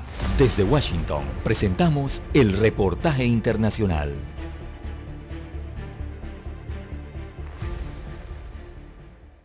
Las autoridades sanitarias de Estados Unidos informaron el viernes que están investigando 109 casos de hepatitis grave de origen desconocido en niños, entre los que se han registrado cinco muertes, actualizando una alerta nacional emitida en abril para que los médicos estén atentos a estos casos de la enfermedad hepática. Los casos se han identificado en los últimos siete meses en 25 estados y territorios, dijo el doctor Jay Butler, subdirector de enfermedades infecciosas de los Centros para el Control y la Prevención de Enfermedades CDC de Estados Unidos durante una conferencia telefónica. Señaló que alrededor de la mitad de los 109 niños diagnosticados con hepatitis también estaban infectados con un tipo de adenovirus, un virus que causa el resfriado común, pero la agencia todavía está investigando la causa exacta de la enfermedad, destaca Reuters. La notificación se produce tras las investigaciones realizadas aquí en Estados Unidos y también en Europa sobre grupos de hepatitis en niños pequeños. Los CDC informaron que están trabajando con sus homólogos en Europa para entender la causa de las infecciones que pueden causar daños en el hígado y conducir a la insuficiencia hepática. Tony Cano, Voz de América, Washington. Mientras defensores de derechos reproductivos han salido a las calles a protestar la posible revocación de la ley que legalizó el aborto, el gobernador Gavin Newsom reafirmó que California seguirá protegiendo la libertad reproductiva de las mujeres. Aunque existe una ley estatal que otorga el derecho al aborto, los legisladores estatales están redactando una enmienda que lo codifique de forma permanente en la Constitución del Estado. Así lo afirmó la senadora Tony Atkins. Si la Corte Suprema de Estados Unidos no protege la autonomía que tenemos sobre nuestro cuerpo, California garantizará que nuestra Constitución no deje lugar a dudas. No solo reafirma el derecho al aborto, sino que lo hace parte de la Constitución. Hernán Molina es analista político. Porque este es un principio básico y fundamental de preservar el derecho a la privacidad, pero por sobre todo preservar el derecho de las mujeres a tomar decisión sobre sus propios cuerpos sin interferencia del Estado. El fiscal general de California, Rob Bonta, se comprometió a proteger el derecho al aborto de las californianas y de quienes vengan de otros estados para someterse al procedimiento. Cualquier mujer que busque un aborto en California estará protegida. Yo como fiscal general del estado protegeré, defenderé y lucharé por ese derecho. Una enmienda constitucional requiere la aprobación de los votantes. Se estima que la propuesta podría colocarse en la boleta electoral de los comicios legislativos de medio término previstos en noviembre. Verónica Villafañe, Voz de América, Los Ángeles. Cada 9 de mayo el Kremlin celebra el Día de la Victoria, una jornada dedicada a conmemorar y celebrar la victoria soviética sobre las fuerzas nazis en el marco de la Segunda Guerra Mundial y desde Moscú ultiman los preparativos de esta fecha tan relevante que en esta ocasión coincide con la invasión de las tropas rusas sobre Ucrania, un estado independiente cuyo gobierno acusan de ser afín a la ideología nazi. Son muchas las especulaciones en torno a los posibles escenarios y giros de guion en la ofensiva, coincidiendo con el día de la victoria en Rusia. Sin embargo, funcionarios rusos negaron dichos rumores y desde el Pentágono, a través del secretario de prensa John Kirby, aseguraron que se mantienen a la espera de posibles acontecimientos sin anticipar ningún movimiento específico.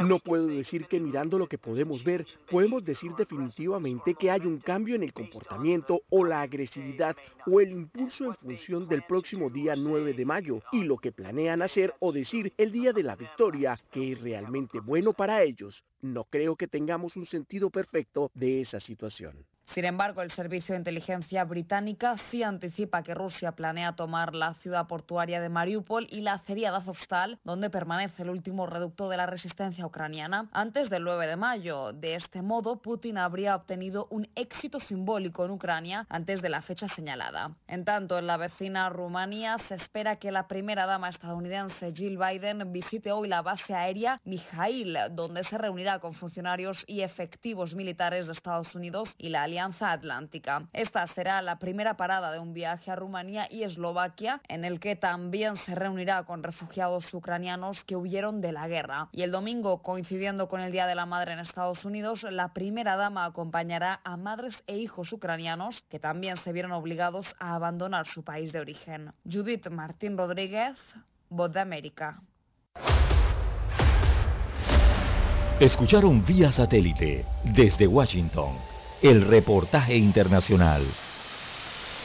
7.30 AM. Infoanálisis, con entrevistas y análisis con los personajes que son noticia. La mejor franja informativa matutina está en los 107.3 FM de Omega Estéreo, cadena nacional.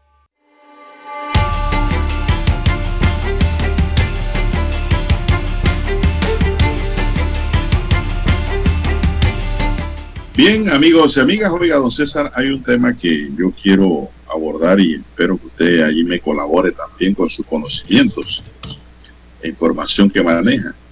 Y es el tema de la lesmaniasis en Panamá, don César. Este es un tema que está afectando a la población. Y le voy a decir que como lesmaniasis, bueno, diría cualquiera, bueno, eso se puede controlar y mejorar. Pero el problema es que no hay medicamentos en el Ministerio de Salud ni en la Caja de Seguro Social para enfrentar a la alemaniasis. Entonces, Entonces estamos en problemas. ¿Y, ¿Y qué es la alemaniasis? Muchos se preguntarán. Bueno, podemos decir que es una enfermedad parasitaria diseminada por la picadura de un mosquito infectado. Pues existen varias formas de leishmaniasis. La más común son la de cutánea y la visceral. El tipo cutáneo causa llagas en la piel. Esas por eso usted ve por ahí niños y niñas como que le haya dado varicela. Pero, pero, pero, pero esas llagas son grandes, esas úlceras son eh, bastante tienen, grandes. Sí, tienen cicatrices en la cara, en los brazos, hasta en las piernas. Digo, en cualquier parte del cuerpo, pero es producto de la Alemania, no es producto de, de que le haya dado, por ejemplo, varicela, que crea No, no, no. también cicatrices, ¿no? O sea, ra- con la uña se haya hecho alguna úlcera. No, no, ese producto de la Y picadura. esta, esta, esta enfermedad, don César, está afectando fuertemente el norte de Capira, Correcto, las áreas montañosas. el norte de Coclé, hasta La Pintada, Exacto. el norte de Bocas del Toro, Chiriquí, el área Veraguas, 9, Veraguas, norte. el área montañosa de Colón, en Cerro Azul, y hay muchos casos en Tocumen y 24 de diciembre, Mañanitas, me exacto. La última vez que escuché un caso de lesmaniasis lo escuché en el corregimiento de Mañanitas, allí mismo pegado a la 24 de diciembre y Tocumen. Sí. No, y lo triste, don César, es que estos pacientes están esperando que el MINSA traiga el medicamento y no hay. Abajo, entonces es complicada la situación. Porque esta es una, estas úlceras que dan eh, estas lesiones cutáneas, ¿no? Eh, estas son cicatrices de por vida, don Juan de Dios. Esto no es que se puede reparar la piel. Cuando No, usted no, le da no. lesmaniasis cutánea, que es la que más da aquí en Panamá, esa cicatriz le queda de por vida. Y también eh, la lesmaniasis causa discapacidad grave. eh, para que los amigos oyentes sepan que eso no es simplemente la picadura eh, de un mosquito, no, este es un mosquito peligroso. Aquí en Panamá lo conocen algunos como, eh, como, como chitra, algunos, ¿no? y otros le dicen el jejen. Pero es, exactamente, le llaman mosca de mosca del bejuco también. Ajá, sí. Y, y, es un problema serio porque ese mosquito, don Juan de Dios, es difícil de detectar. Ese no es como el otro que usted ve. Exacto, es como transparente. No es como un mosquitón de ese de las patas largas, no, es un mosquito chiquitito que no se ve. Y transparente, don Juan de Dios, es como amarillo, es un mosquito así de, amarillo transparente. Entonces es difícil detectarlo. No es como lo que usted ve que tienen las patas negras, las patas de colores, y el mismo mosquito tiene un color, el color así negro. Exactamente. No, no, no. Esos grandes que a veces usan unos lentes oscuros grandes así, que uno lo ve. que se ve clarito. no, estos son casi invisibles. Así mismo Y ese es el problema de la lesmaniasis, ¿no? cómo tratar de erradicarla. Uno de los grandes problemas es ese. Eh, y esto, don Juan de Dios, eh, llama mucho la atención. La lesmaniasis siempre, eh, digo, la lesmaniasis ha tenido eh, se ha desarrollado siempre en las áreas montañosas, estas de las provincias de Coclé, Panamá Oeste. Eh, es propia de las áreas tropicales. Exacto, Veraguas, eh, estas áreas ¿no? de la comarca. Pero, como usted señala, está en Cerro Azul, está en Mañanitas, Tocumen, 24 de diciembre. Evidentemente deben haber casos en San Martín o en Chepo, o en Chepo, ¿verdad? Entonces, don Juan de Dios, esto quiere decir que se está acercando a las áreas pobladas. Una de las dos, o los, los mosquitos se están acercando a las áreas pobladas, o las áreas pobladas están invadiendo el hábitat donde regularmente están estos mosquitos. O sea, se están adentrando más las comunidades o las poblaciones hacia el área montañosa o de bosques, don Juan de Dios, que también puede ser el motivo quizás de este aumento de la lesmaniasis en Panamá. Eh, hay mucho, y esto es un llamado para el MINSA, don César, ¿Cómo no? un llamado para el Ministerio de Salud y para la Caja de Seguro Social. Ninguna de las dos instituciones tiene medicamentos para combatir la alemaniasis. Y yo no sé, lo peor es que me informa que dice que los laboratorios que la fabrican estos medicamentos no han fabricado suficientes. Eh, la verdad que esto es preocupante, don César, porque nadie está exento. Sí, la eh, Una llaga de un de Alemania si se confunde con otra, otro tipo de erosión de la piel. Ah, Esto ah. es peligroso. Sí, y, hay que ver ese el tema de que también, bueno, la pandemia seguramente habrá afectado la producción de ese medicamento como de otros medicamentos. Quizás pueda ser uno de los motivos de que ni la Caja del Seguro Social ni el Ministerio de Salud tenga los medicamentos a disposición o en la cantidad eh, que se requieren eh, por el proceso de logística y fabricación ¿no? a nivel mundial. Pero, don Juan de Dios, eh, esto, yo no sé, ya usted, usted, mire, una de las formas de detectar la lesmaniasis, ¿cuál era la forma más efectiva? Era con las giras médicas. Cuando aquí en Panamá se realizaban giras médicas constantemente hacia estas áreas, descubrían todas estas enfermedades y las trataban inmediatamente. Eso se llama atención primaria de salud, o sea, prevención primaria, antes de que degenere ¿no? Eh, la enfermedad en algo más grave. Pero ya usted, usted escucha de giras médicas, don Juan de Dios. No, no, no, ya no Nada, a mí me mandan boletines de la Caja del Seguro Social y me mandan boletines del MISA. Y para encontrar uno que me diga que hay una gira médica en áreas rurales, en áreas montañosas, bueno, usted tiene que esperar varios boletines. Y la verdad es que esa es la forma más fácil de detectar eh, estas enfermedades. ¿Por qué? Porque lastimosamente este tipo de enfermedades está relacionada al tema de la malnutrición de la familia, ¿verdad? Eh, al tema de las malas condiciones de la vivienda también, que se da mucho en las áreas rurales montañosas, eh, y la falta de recursos. O sea, esta es una enfermedad que está relacionada a la pobreza, don Juan de Dios, para decírselo en otras palabras. a, la pobreza está relacionada la, la lesmaniasis. Entonces ya la estamos viendo en áreas semi-rurales o áreas semi-urbanas, ¿verdad? Están llegando ya a las, poblaciones, a las áreas donde hay mayor población eh, de, eh, de, panameños en este caso. Así que hay que ver mucho también el tema de la deforestación, ¿verdad? Y de la ubicación de los polos habitacionales, porque eso también eh, puede estar a, incidiendo en que haya mayor lesmaniasis. Bueno, este es un insecto que es activo por la noche, don César. cuando inocula el parásito al ser humano a través de su picadura. El huevo. Es un tema preocupante. Muchos dicen, bueno, ¿y dónde vive? ¿Cuál es su hábitat? Bueno, los mosquitos no pueden verse durante el día para que sepan. ¿ah? Yo creo que es la Porque permanecen en grietas, eh, escondidos en hendiduras, donde ellos se pueden esconder. Salen en la noche. Exacto. Los mosquitos que transmiten en la alemaniasis no viven en las playas, pero son más abundantes en áreas rurales, como usted dijo, don César, o lugares con muchos árboles en las ciudades, también donde hay muchos jardines. Por eso es que hay que fumigar los jardines también, don César, para eliminar los bichos, los insectos, incluyendo mosquitos de toda clase. Sí, eso que los atrae la luz. clase de eso que los atrae la luz. La verdad es que el tema lo traje, don César, porque ayer me enteré de que no hay medicamentos en Panamá. Hay gente esperando que llegue el medicamento para empezar el tratamiento. Mientras tanto, la llaga está allí creciendo. Exacto.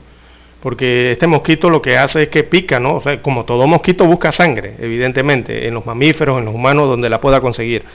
Y este, al picar a los humanos, el problema es que el mosquito está infectado, ¿verdad? El mosquito simplemente busca la sangre, pero al picar al, cuerpo humano, lo que hace es que lo infecta, porque los mosquitos, las hembras sobre todo, están infectadas al momento ese de poner los, huevos, los huevecillos, los huevos, ¿no? Las larvas, lo que ponen, ¿no? Y ahí es donde viene entonces la, eh, eh, eh, esa, esa enfermedad, viene esa costra, viene toda esa situación. Es, una enfermedad, Lara, parasitaria. Por eso es que camina.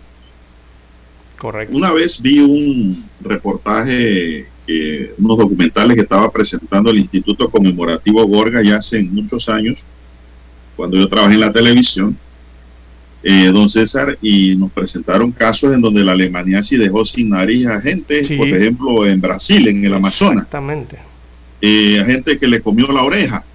Correcto. Quedó sin oreja, sin nariz, quedaron como una calavera, esperando una prótesis para ponerse en la nariz.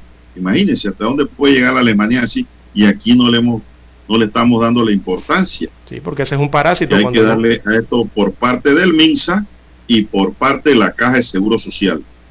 No hay medicamentos ahora mismo para los tratamientos y hay mucha gente ya con lemaniasis en Panamá esperando. No sé qué esperan las autoridades. ¿eh? Así es. Bueno, aquí hay una doctora muy conocida en Panamá que ha agarrado esta bandera también, don Juan de Dios, eh, de la lesmaniasis. Viaja constantemente a las áreas de Bocas del Toro, a las áreas de la comarca Navebuglé también, eh, hacer sus estudios, su clínica, ¿verdad? y, lo hace de forma particular, personal, ¿no? Lo ha tomado ella como parte de su vida para tratar de ayudar a las personas, sobre todo a los niños en estas comunidades.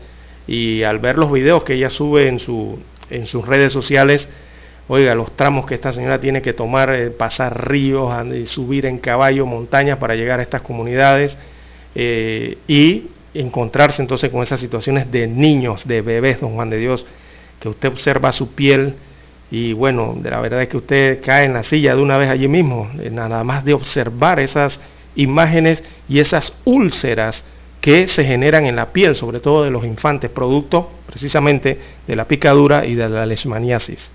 Así que atención a las autoridades de salud, tanto de la Caja del Seguro Social como del MINSA, para la atención de esta temática. Vamos a una pausa, don Roberto. Esperemos que nos hayan escuchado y tomen carta en el asunto. ¿ah? Vamos a la pausa, don Roberto, y regresamos. Desde los estudios de Omega Estéreo, establecemos contacto vía satélite con la voz de América. Desde Washington, presentamos el reportaje internacional.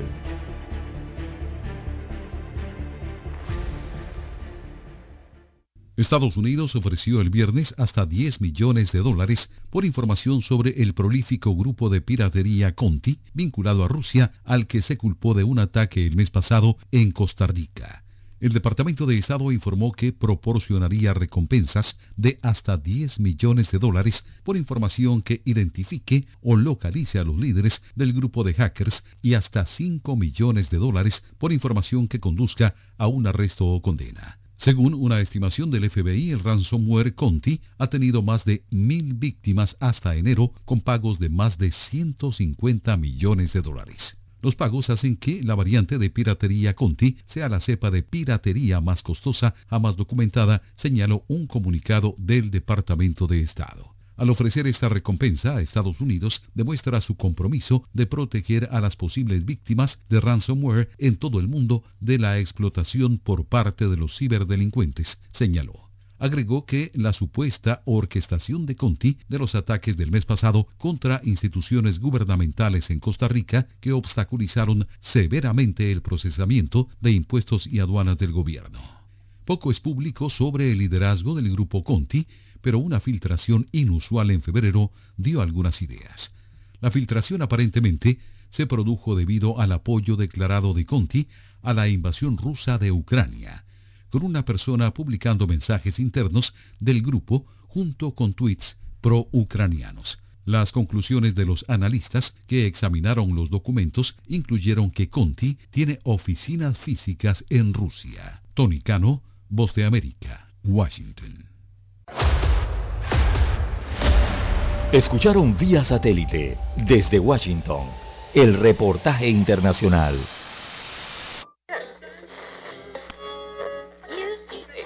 Cuando nadie creía en el FM estéreo.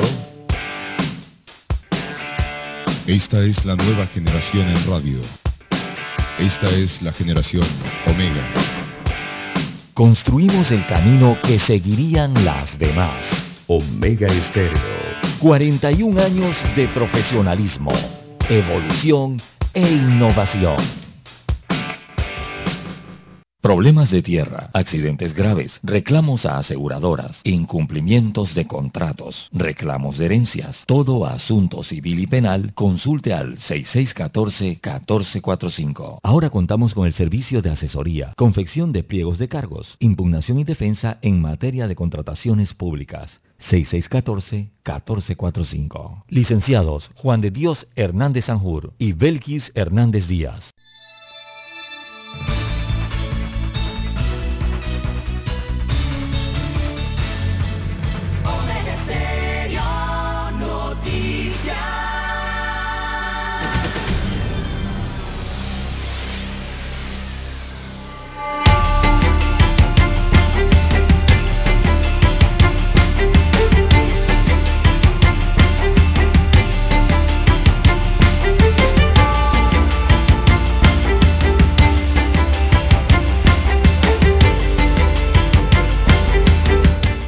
Bien, son las 7.22 minutos, señoras y señores. Bueno, Lara, vamos a dar un repaso a los casos de COVID porque yo creo que a esta hora hay gente que se ha levantado y está escuchando Ministerio.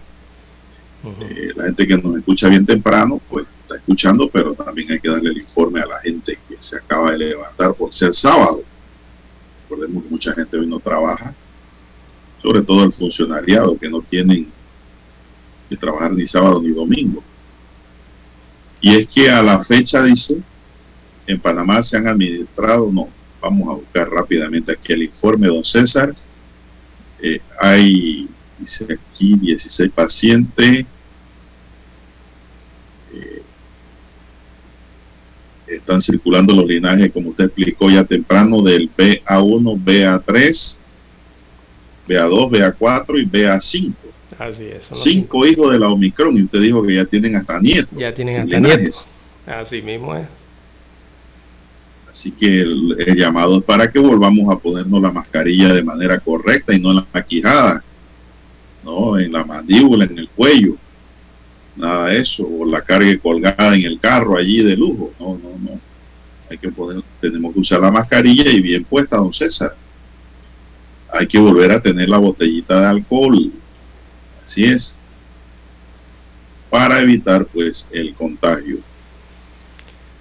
Bueno, don César, el incremento de los contagios por el coronavirus alcanzó 2.117 nuevos casos ayer, con una positividad de 18,4 que evidencia el comienzo de la quinta ola pandémica, dijeron las autoridades sanitarias del país centroamericano. Yo lo dije ya hace un par de días en mi tweet de que para mí ya estamos en la quinta ola. Pero claro, yo no soy la autoridad que lo tiene que decir, es una opinión particular, ¿no? De acuerdo a la información que uno va viendo y que van surgiendo.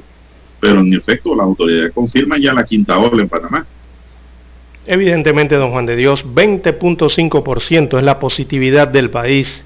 Está en 20% la positividad de las pruebas en el país y ya ahí, perdón, esto le refleja el nivel ¿no? en que se encuentra la COVID-19, la pandemia acá, eh, ya que le damos el histórico. El histórico de positividad, el más alto al que llegó el país, fue de 36.4% de positividad. Y ya hoy día vamos por 20.5%.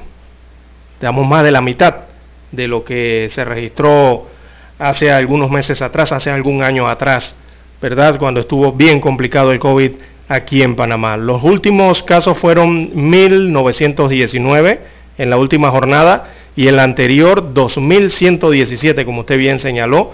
Así que estamos en, ese promedio, don Juan de Dios, de 2.000 casos por día, eh, que no escuchábamos desde hace rato, ¿no? Desde enero, febrero no se escuchaba de esta cantidad de casos eh, diarios y eh, llama la atención dentro del informe que la unidad de cuidados intensivos ahora se encuentra en 16 pacientes con COVID complicado o COVID grave. Una cifra que hace dos, tres semanas atrás, no, miento, eh, corrijo, hace una semana atrás, don Juan de Dios, la cifra de la unidad de cuidados intensivos estaba en cuatro pacientes. No hace ni cinco días. No hace ni cinco días estaba en cuatro pacientes. Y mire ya por dónde va, 16, en tan poco tiempo, ¿no? Así que hay que mantener las medidas de prevención, hay que mantener las medidas eh, de cuidado eh, en este sentido, don Juan de Dios. Hay que sonar las alarmas, don César. Hay gente que se molestan cuando uno enciende la alarma. ¿No? Y esos son los que quieren tapar el sol con la mano. No, no se puede. Y solo por unos dólares. Nosotros no nos mueve eso. Nosotros nos mueve es el bien social. Y en ese sentido, pues estamos sonando las alarmas de que hay que tomar las medidas de bioseguridad. El propio Ministerio de Salud va a tener que retomar una serie de controles porque ha habido un descontrol total en las actividades de aglomeración, llámese fiestas, bailes, ferias. Y pues no queda de otra. José Daniel Crespo es el primer colegio que oficialmente se va a la virtualidad, don César, nuevamente por la próxima semana, me informan oficialmente, porque eh, los casos de COVID están aumentando en el estudiantado. Entonces, como medida de control, van a la virtualidad la próxima semana. Dependiendo del comportamiento, cómo vaya el tema, me imagino que volverán a presencial. Y yo creo, don César, que esto va a ser el camino, presencial y virtual, durante este año. Sí, son mecanismos que se pueden utilizar, ¿no? Eh, eh, eh, dependiendo a cómo vayan, cómo vaya el, virus. En va a ser mixto. Las clases van a ser tipo mixto, pienso yo por lo menos se puede recurrir a mecanismos, ¿no? que es lo importante y lo que se ha aprendido en medio de todos estos dos años de pandemia, que existen diferentes armas, diferentes mecanismos o diferentes protocolos para atender situaciones específicas que se dan dentro del desarrollo de la pandemia. El ministro de Salud, eh, Luis Francisco Sucre, dijo ayer, abro comillas, le cito, los panameños tenemos que ir aprendiendo por cabeza propia pero también tenemos que ir aprendiendo por antecedentes en otros países. Lo que dijo ayer el ministro de Salud, advirtiendo que no se está usando correctamente la mascarilla, tanto en espacios abiertos como en espacios cerrados. Es lo que ha notado epidemiología del Ministerio de Salud en las últimas semanas, el incorrecto uso de las mascarillas. Bueno, aquí me informa un oyente, don César, que justo ayer, ahora que tocamos el tema de la Alemania, sí, el 0632 nos dice de que hubo una gira de múltiples profesionales al área de Coclecito para estudiar y captar pacientes con la leishmaniasis y también la malaria, que en Panamá ha empezado también a, a tomar cuerpo. El tema de la malaria, que era una enfermedad ya controlada. Sí, exactamente. Eh, y la doctora... Eh, ojalá estas giras continúen, pero hay que llevar medicina, entonces. Y el problema es que no hay. Y planta eléctrica también. ¿Para qué? ¿Para qué? ¿Captar para qué? Para ponerle mentolatum. Sí, el problema es que cada vez que se hace Fusidín, que ahora todo es fusidín, ¿ah? ¿eh? ¿Qué ocurre? Eh, usted tiene infección fusidín. Usted le pica eh, una fusidín, todo es fusidín. Ya la fusidín está como el acetaminofén. Entonces, hay medicamentos específicos para estas enfermedades y hay que traerlos y ponerlos en circulación lo antes posible. Así es. No puede ser eh, que esto esté pasando en un país que aspira, dice, a ser el mejor de América Latina. Puede ser. Entonces, el gobierno a ponerse las pilas. Así es. Lucy Córdoba, Lucy Córdoba es el nombre de la activista que ve estos temas a nivel de, la República Don Juan de Dios eh, de forma propia, ¿no? Ella ha tomado esta bandera en ciertas comunidades, sobre todo en Bocas del Toro y la comarca Nave Buglé, también donde se presentan estos casos, al igual que para el norte de Coclé. Pero en estas situaciones, don Juan de Dios, eh, cuando se adentran a estas comunidades van encontrando, ¿ustedes saben lo que encuentran? Encuentran centros de salud eh, desvencijados, deteriorados, en el olvido, eh, encuentran puestos de salud que ni siquiera tienen energía eléctrica, no tienen ningún tipo de medicamentos, ni siquiera personal, simplemente abandonados, don Juan de Dios. Entonces por allí parte todo, ¿no? Por allí parte, eh, eh, parte el problema también. Así que a las autoridades de salud también prestar atención en estas situaciones.